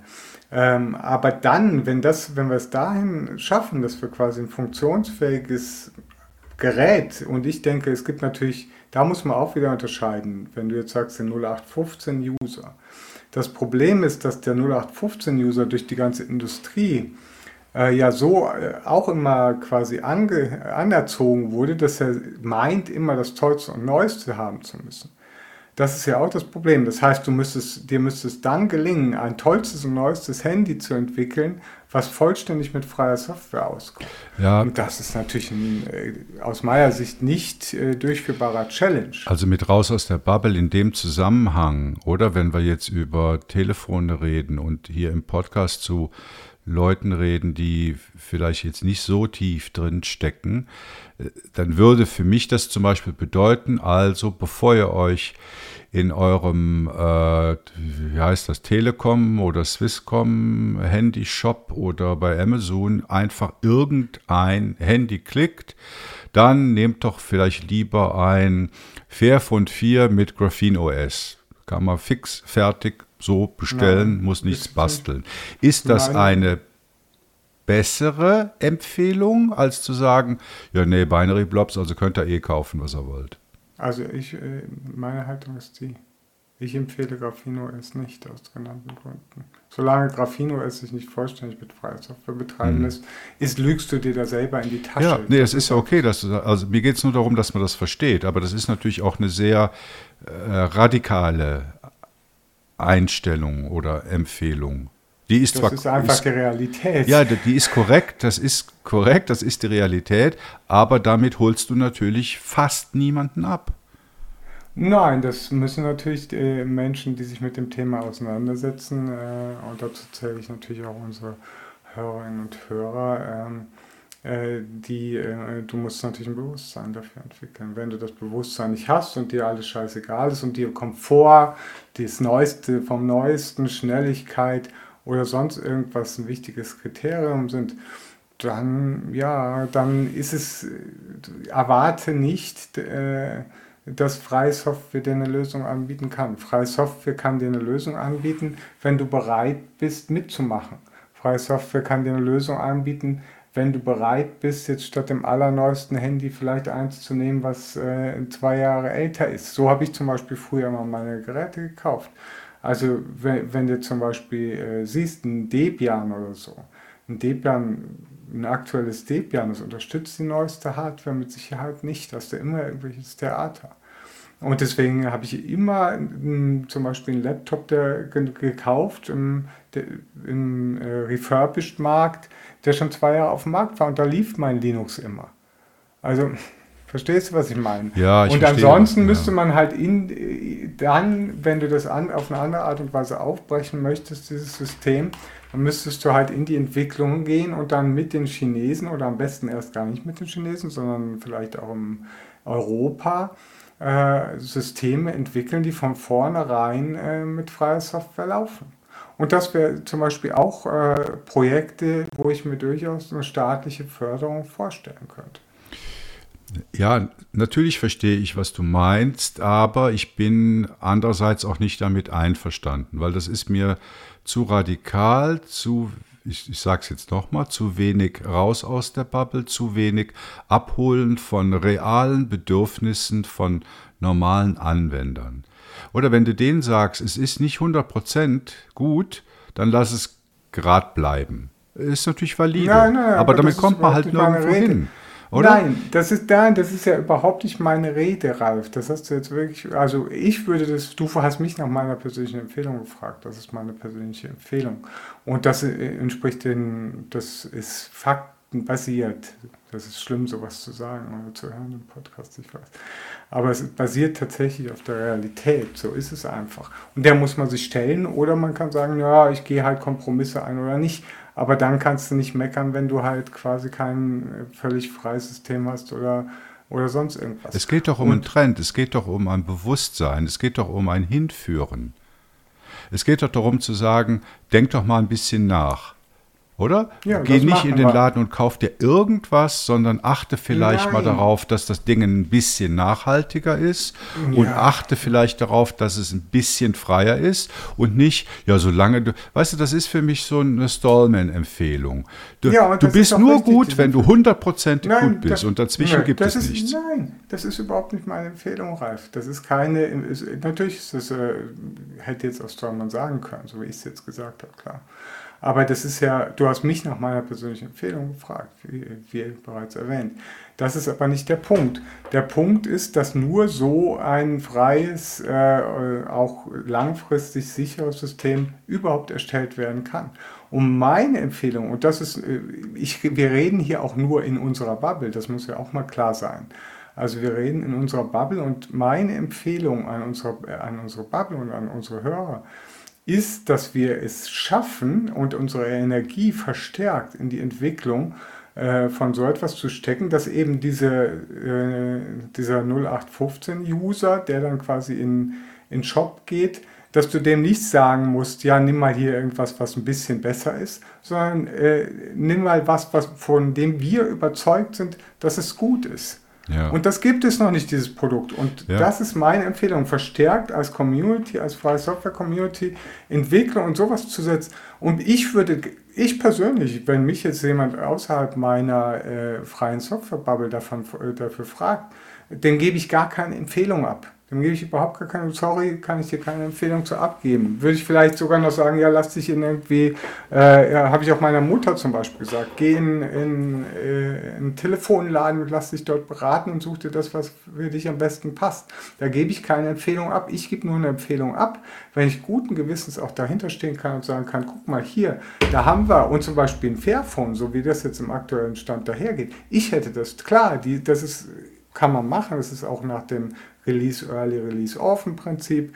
Man kann schon mal was auf den Markt werfen, um mal so Impulse zu wecken, um Bewusstsein zu schaffen. Das finde ich auch, auch einen ganz tollen Ansatz. Ich persönlich würde es nicht so machen. Ich gehe mit so Zeug immer erst raus, wenn ich meine, das ist fertig. Und jetzt kann ich es dem 0815-User hinzeigen und dann kann man es vergleichen und dann kann er sich entscheiden, ja, möchtest du jetzt das, äh, sag ich jetzt mal, Freiphone, äh, was auch fair ist, oder möchtest du gerne äh, irgendwie den äh, Walled Garden von, von Apple kaufen? Und dann kann sich der User selber entscheiden. Jetzt haben wir nur zwei Themen gehabt, Leo, und wir haben einen riesen Bogen gespannt über Fabeln und Eulen zu Lambda und Lemoyne hin nach China und zur Massenüberwachung bis hin zu den Grundfesten von freien Telefonen. Also äh, ja, war, war glaube ich, eine gute Leistung. Ähm, und deshalb möchte ich jetzt gerne zu einem, zum entspannten Teil dieses Podcasts übergehen. Ich habe euch ja am Anfang gesagt, wir haben ein besonderes Interview und das Besondere daran ist, dass äh, ganz normale Leute und nicht äh, irgendwelche Bekannten aus der freien Softwarewelt zur Sprache kommen, sondern es kommen Pauline und Andreas zur Sprache, die unseren letzten Programmierwettbewerb gewonnen haben. Viel Spaß beim Interview. Heute freue ich mich ganz besonders, die Gewinnerin und den Gewinner von unserem Mai-Wettbewerb im Interview zu haben, nämlich die Pauline und den Andreas. Herzlich willkommen, ihr beide. Hallo. Ja, äh, Pauline, äh, bis, ich weiß nicht, ob du in der Szene bekannt bist für Natural Language Processing, aber erzähl uns doch mal kurz, wer du bist, wo du herkommst und was du so machst. Ja, äh, ich bin Pauline. Ich bin 23 Jahre alt und ich glaube nicht, dass ich in der Natural Language Processing Szene wirklich bekannt bin. Aber ähm, ich hatte tatsächlich während meines Studiums, ich habe nämlich ein Master in IT-Sicherheit Forensik gemacht und im Oktober abgeschlossen, ähm, habe ich eine Masterthesis über äh, Log-Analyse mit äh, Techniken aus dem Natural Language Processing und der KI ähm, geschrieben. Und da hatte ich sehr viel mit verschiedenen Essays und ähm, Papers aus dem NLP zu tun und habe mich sehr mit verschiedenen NLP-Techniken, Modellen und ähm, statistischen Verfahren beschäftigt und hatte auch mit ein paar äh, ja, NLP-Autoren zu tun. Und ja, daher bin ich mit diesem Thema ein bisschen verwandelt. Und ansonsten arbeite ich gerade ähm, bei einer Firma, die mehrere Online-Shops betreibt, kleinere Online-Shops. Und da ist natürlich auch ein Thema die Artikelsuche und wie sorgt man dafür, dass jemand, der einen Suchbegriff eintippt, auch ungefähr das findet, was er erwartet hat. Und das ist dann halt auch ein mehr hands-on Approach auf ähm, Textdurchsuchung und Indizierung und wie macht man ähm, Daten gut durchsuchbar. Ja, ich sehe schon, du bist hier die Fachfrau heute. Andreas, äh, wer bist du? Ja, hallo, ich bin Andreas. Also ich bin 20 Jahre alt. Bei mir gibt es jetzt nicht so viel zu erzählen. Ähm, ich, beruflich arbeite ich halt als Softwareentwickler und privat programmiere ich halt auch gerne Sachen für mich. Interessiere mich auch ähm, nicht nur für Programmieren, sondern auch für Administration und arbeite da vor allem am liebsten mit Linux und auch anderen Open Source Programmen. Genau. Ähm, ich habe ähm, jetzt vor kurzem meine Ausbildung abgeschlossen und ja. Ja, sehr schön. Seid ihr sonst irgendwie in der, in der erweiterten Open Source freie Software Community tätig? Wie ist da eure Interessenlage, Pauline? Ähm, ich habe war die letzten Jahre schon ganz schön ausgelastet durch mein Studium und Arbeit aber ähm, jetzt ist es bei mir ruhiger geworden und ich habe schon in ein paar Projekte reingeschnuppert. Also was mich auch sehr interessiert, ist die Open Food Facts ähm, Datenbank. Und da habe ich mal reingeschaut und mich angefangen, da einzuarbeiten. Mhm. Und Andreas, bei dir? Also ich bin auf jeden Fall sehr daran interessiert, bei Open Source mitzuwirken.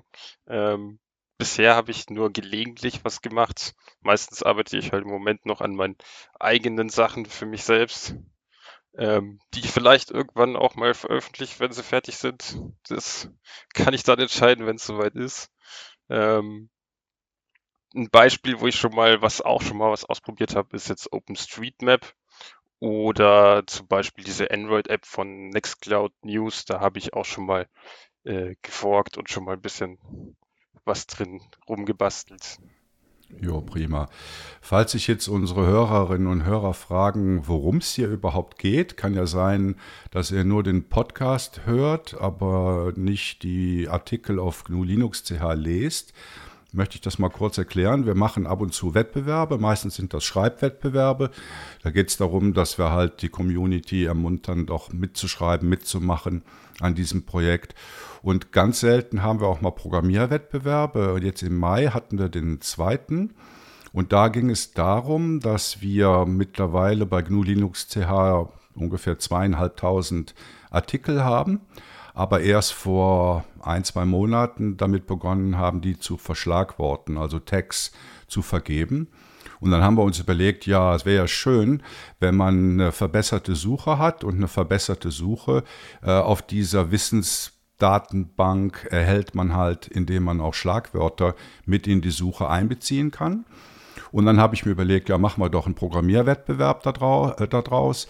Es gab also 20 Artikel, beliebige, die ich einfach so aus den Artikeln wahllos ausgewählt habe. Und auf diesen 20, oder ich, glaube, es waren wirklich nur 19 oder so, auf diesen Artikeln ging es dann darum, dass die äh, Teilnehmenden äh, Schlagwörter raus generieren. Also es gab so eine Vorgabe, maximal fünf Schlagwörter und äh, die sollten halt den Inhalt äh, eines jeden Artikels möglichst gut wiedergeben. Und insgesamt haben an dem Wettbewerb sieben Personen teilgenommen. am Anfang kamen direkt äh, vier, drei oder vier Lösungen rein und den ganzen Mai über passierte überhaupt nichts und gegen Ende Mai kamen dann nochmal drei weitere Lösungen. Und ich habe mir dann die ganzen Stichwörter für diese 19 Artikel angesehen, habe die nebeneinander gehalten und habe die mit Punkten versehen, also Punkte 1 bis 7 äh, pro Artikel, habe die dann zusammengezogen und zum Schluss gab es dann ähm, Pauline, also Andreas hatte, glaube ich, am meisten Punkte. Ich glaube äh, 97 oder so. Und Pauline hatte 95. Also ihr beide lagt von diesen Punkten sehr nah beieinander. Und die dritte Person war dann irgendwie schon 20 Punkte tiefer. Das war natürlich alles ziemlich subjektiv, weil ihr könnt euch vorstellen, wenn man da 7 mal 20 Artikel die Stichwörter miteinander vergleichen soll, das ist gar nicht so einfach zu sagen, was ist jetzt besser als das andere. Aber wir haben uns dann eigentlich sehr gefreut, dass es äh, zwei äh, Teilnehmerinnen, Teilnehmer gab, die halt oben rausgeschossen sind von der Punktezahl. Und was besonders cool war, der Andreas hat auf den Wettbewerbspreis verzichtet.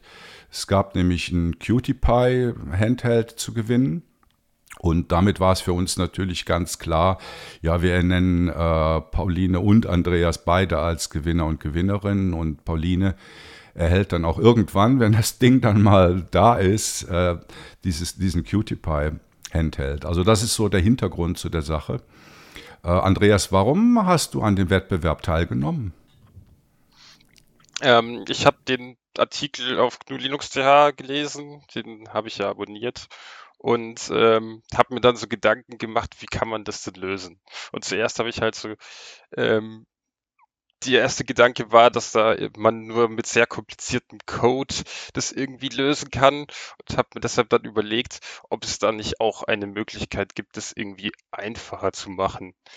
Und ähm, dann sind mir tatsächlich ein paar Sachen dann eingefallen, die habe ich dann ausprobiert ob das so funktioniert. Und die Ergebnisse waren dann so ganz okay, die ersten. Und das habe ich dann entsprechend einfach weiter gemacht. Ich habe mir dann weitere Sachen ausprobier ausprobiert und ausgetestet. Und äh, ganz zum Schluss war dann das Ergebnis dann so gut, dass ich das dann habe dann auch einsenden können. Mhm. Wie das genau gemacht hast, da kommen wir noch drauf. Pauline, was war deine Motivation beim Wettbewerb teilzunehmen? Ja, ich hatte auch den Artikel gesehen und ähm, ja, NLP ist schon ein Thema, was mich echt interessiert. Und äh, als ich diese Aufgabenstellung gesehen habe, habe ich gleich an diesen Ansatz äh, gedacht, den ich in anderen Studienarbeiten gesehen hatte.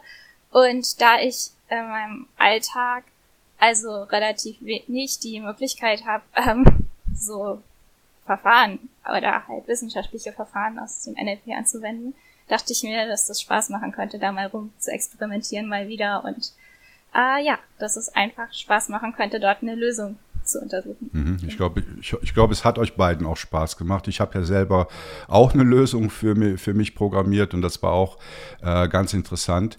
Jetzt das Interessante an äh, euren beiden Lösungen ist ja, dass sie vollkommen anders äh, geartet sind. Ähm, Pauline, du verwendest in deiner Lösung äh, viele spannende Dinge, TF, IDF, SkyKit, NLP, Spacey und ich nehme an, dass die Hörer und Hörerinnen da jetzt nur Bahnhof verstehen. Kannst, kannst du dein Vorgehen so erklären, dass es Normalsterbliche verstehen? Ja, es ist im Grunde gar nicht so schwierig. Also ähm, TF-IDF ist einfach ein sehr fancy Akronym für Term Frequency, also das Vorkommen von einem Begriff und der Inversion Document Frequency. Und Document bedeutet in dem Fall die Gesamtmenge von Texten, also die Artikelmenge. Und das Grundprinzip ist einfach, dass du schaust, welche Begriffe kommen in deiner gesamten Artikelsammlung ähm, sehr häufig vor und die tragen dann halt nicht sonderlich viel Information, weil ähm, Begriffe, die häufig vorkommen, wie zum Beispiel ist, das, um, die sind ja häufig und die zeichnen einen Text ja nicht aus. Aber wenn ein Begriff in einem Dokument, also in einem Artikel, sehr häufig vorkommt, der in der gesamten Menge der Artikelsammlung äh, relativ selten vorkommt, wie jetzt zum Beispiel ähm, NixOS oder Red Hat, dann macht dieser Begriff diesen Artikel aus und kann sozusagen als Schlagwort verwendet werden, weil er eine wichtige Komponente in diesem Artikel darstellt. Und um dieses Verfahren ähm, zu verbessern, habe ich ähm, die Lemmatisierung aus Spacey genommen. Spacey ist ein ganz tolles Natural Language Processing Toolkit. Also die NLP ist ähm, das Fachgebiet, äh, das sich mit der automatisierten Verarbeitung von natürlicher Sprache beschäftigt. Also Sprache, die wir sprechen, die von Menschen gesprochen wird. Also auch Alltagssprache, aber auch Fachsprache und so weiter. Ähm, genau, und Spacey ist ein Python-Toolkit, was dir dabei helfen soll, ähm, programmatisch menschliche Texte auszuwerten. Und ich habe die Funktion für die Lemmatisierung aus Spacey verwendet. Lemmatisierung ist einfach das Finden von einer Grundform eines Wortes. Also du hast zum Beispiel Schlagwörter und dann willst du Schlagwort stattdessen haben, weil du damit mehr Begriffe zusammenführen kannst, als wenn du halt verschiedene Beugungen von diesem Begriff hättest. Und genau, ich habe quasi mit Spacey die Texte vorverarbeitet und dann habe ich diesen TF-IDF-Ansatz darauf angewandt, der halt die Begriffe, die in einem Artikel häufig vorkommen, aber in allen Artikeln relativ selten vorkommen, äh, bewertet, positiv bewertet und ähm, so Schlagwörter identifiziert. Ja, mit einem tollen Ergebnis. Und ähm, beim Andre ich glaube, Andreas hat nichts von all dem verwendet, sondern ist einfach nur mit gesundem Menschenverstand rangegangen. Kann man das so sagen, Andreas? So ungefähr, ja. Ähm, genau, also ich habe halt ähm, zuallererst einmal den Text genommen und in die einzelnen Wörter aufgeteilt. Also zum Beispiel immer bei den Leerzeichen dann abgeschnitten und hatte dann halt die Wörter. Ähm, und dann habe ich halt sozusagen jedes Wort analysiert und dem sozusagen eine Bewertung gegeben. Und am Schluss hatte ich dann natürlich eine Liste von allen Wörtern inklusive deren Bewertung und habe dann nach der Bewertung sortiert und die Wörter mit der besten Bewertung sind dann als Tags vorgeschlagen. Mhm. Du hast aber nicht über äh, eine Analyse gemacht über die Gesamt, Gesamtheit aller Worte in allen Artikeln, sondern du hast nur jeweils einen Artikel für sich genommen. Genau, ich, es, jeder Artikel wird einzeln bewertet, also nichts, was irgendwie global übergreifend über alle geht. Mhm. Wie hast du es denn geschafft, in der Bewertung die Wörter rauszufinden, die jetzt signifikant für einen Artikel sind? Ähm, genau, also zu, da habe ich mehrere Kriterien kombiniert. Also zum Beispiel, um jetzt die ähm, ganz häufigen Wörter auszufiltern, wie zum Beispiel der, die, das oder sowas, ähm, habe ich einfach eine Liste von Wörtern erstellt, ähm, wo ich die ganz häufigen reingeschrieben habe. Die werden dann einfach komplett ignoriert. Ähm, Wörter, also insgesamt äh, wird natürlich, wenn ein Wort mehrmals vorkommt, wird das die Bewertung entsprechend natürlich erhöht. Also auch nach dem Ansatz, je öfter ein Wort vorkommt, desto höher kommt es. Ähm, Wörter, die zum Beispiel auch im Titel vorkommen, also sprich in dem Ordnernamen, wie es ja sozusagen in den Demo-Daten war, ähm, die sind dann entsprechend auch äh, aufgewertet worden. Ähm, Wörter, die Großbuchstaben enthalten, haben entsprechend eine höhere Bewertung bekommen, also anhand der Anzahl der Großbuchstaben.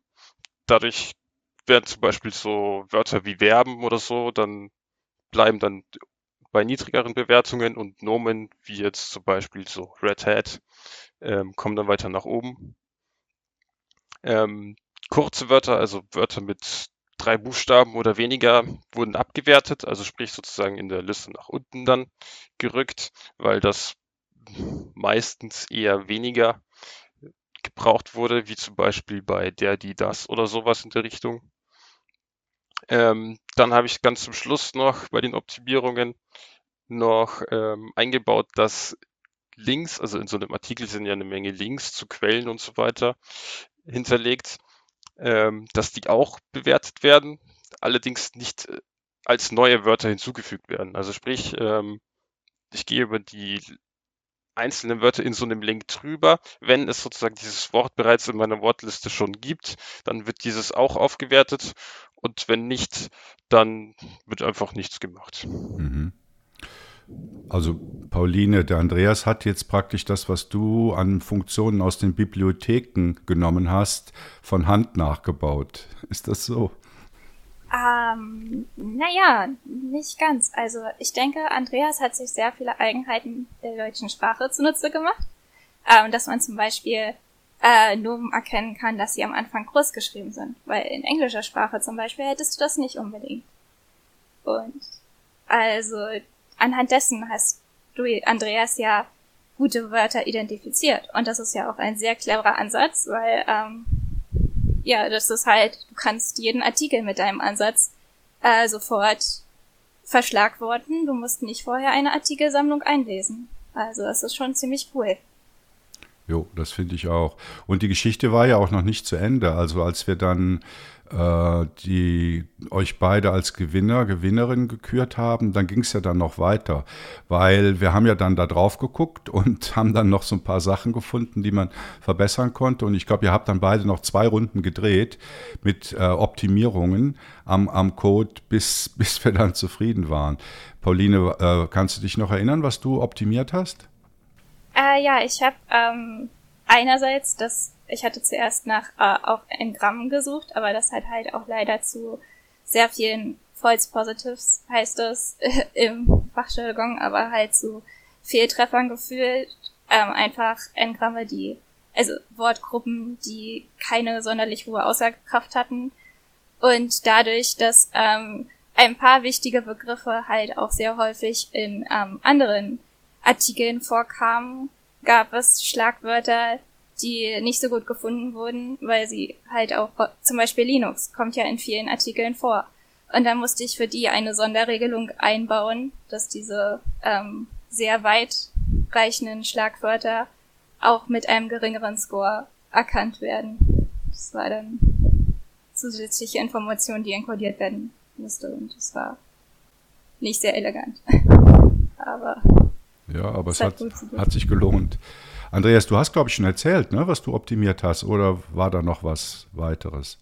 Ähm, genau, zum einen einmal die Links, dass die, also ursprünglich ähm, waren die Links ja auch ganz normal als Wörter mit enthalten. Dadurch sind halt teilweise Zeichenketten als Tags dann vorgeschlagen worden, was natürlich ähm, keine gute Idee ist.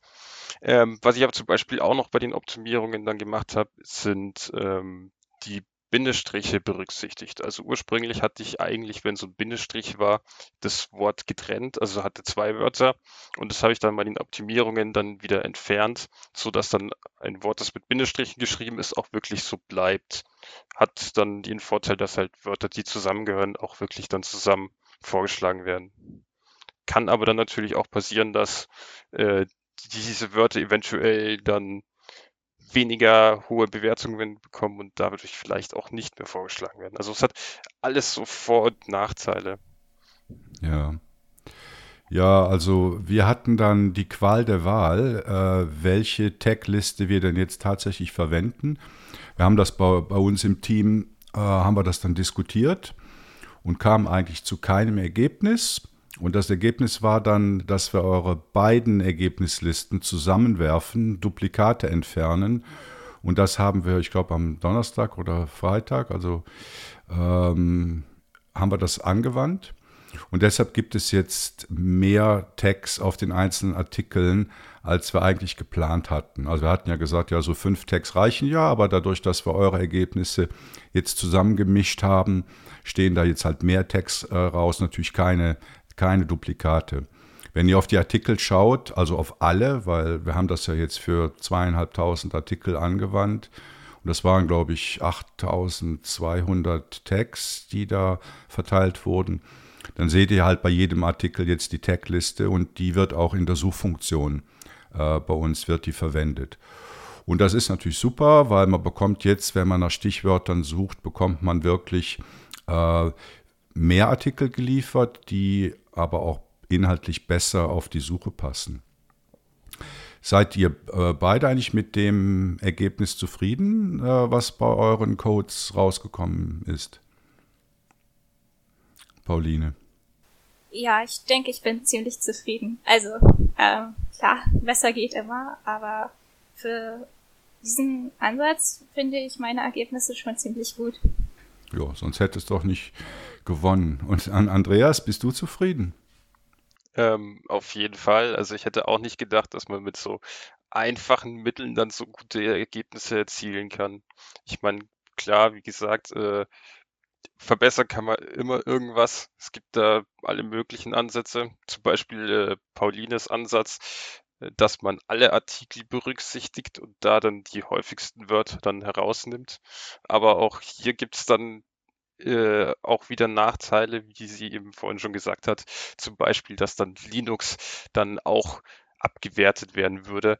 Und mir gehen da dann die Ideen aus, was man da noch so also alles machen könnte und vor allem, was man dann damit macht. Also ich meine, die Informationen, welche Wörter in allen Artikeln am häufigsten vorkommen, zu einzusammeln ist die eine Sache, aber dann zu entscheiden, ob ich dieses Wort dann aufwerte oder abwerte, ist dann die andere Sache. Und da gehen mir dann die Ideen aus. Aber sonst bin ich ganz zufrieden mit meiner Lösung, ja. Also ich hoffe, ihr habt jetzt auch noch einen Verwendungszweck von euren Programmen nach diesem Wettbewerb. Weil ich meine, eigentlich ist das ja sehr generisch. Ne? Man kann das ja jetzt leicht ändern und es auf beliebige Textsammlungen anwenden. Nee, ist eine coole Sache und ich denke, ich kann das auch für andere Projekte nutzen. Ja, das ist super, das freut mich. Und Andreas, bei dir fliegt der Code jetzt in den Mülleimer oder kannst du dir vorstellen, dass du das auch noch bei anderen Texten einsetzt? Also in Mülleimer fliegt bei mir kein Code. Ähm, andere Projekte fallen mir jetzt auch nicht ein, aber ich habe auf jeden Fall was gelernt dabei, dass Sprachen analysieren gar nicht so schwer ist. Mhm. Ja, also super Sache. Euch nochmal herzlichen Dank. Äh, Pauline, irgendwann wird dann der Preis bei dir eintrudeln. Äh, Leo hat es bestellt, aber wir wissen noch nicht genau, wann es ankommt. Ähm, ja, falls es bei uns mal wieder Wettbewerbe gibt, sind wir froh, euch wieder mit dabei zu haben. Jetzt nicht nur bei Programmierwettbewerben. Vielleicht möchtet ihr ja auch mal was zu dem Thema schreiben. Ähm, ja, dann herzlichen Dank fürs Interview. Ich wünsche euch noch ein sonniges Wochenende und bleibt dabei. Danke euch. Danke dir. Danke auch. Ja, und damit ist eine ja doch länger als erwartete Jubiläumsfolge auch schon wieder vorbei. Äh, ich glaube, ihr erkennt das Muster. Wenn, wenn Leo und ich, wenn wir alleine unterwegs sind im Podcast, dann wird es immer philosophisch, manchmal auch kontrovers und lang. Äh, aber das ist so. Ja, dann herzlichen Dank fürs Zuhören. Äh, ihr wisst, ihr könnt uns erreichen über diverse Kanäle, Matrix, Telegram, Mastodon oder per E-Mail. Äh, schreibt uns eure Fragen, schreibt uns eure Beiträge, wenn ihr mitmachen wollt. Ähm, ja, und die letzten Worte überlasse ich heute mal der Leo. Tschüss, bis bald. Das war kurz. Okay, ich sage auch Tschüss. Habt einen schönen Sommer. Bis in einem Monat. Ciao.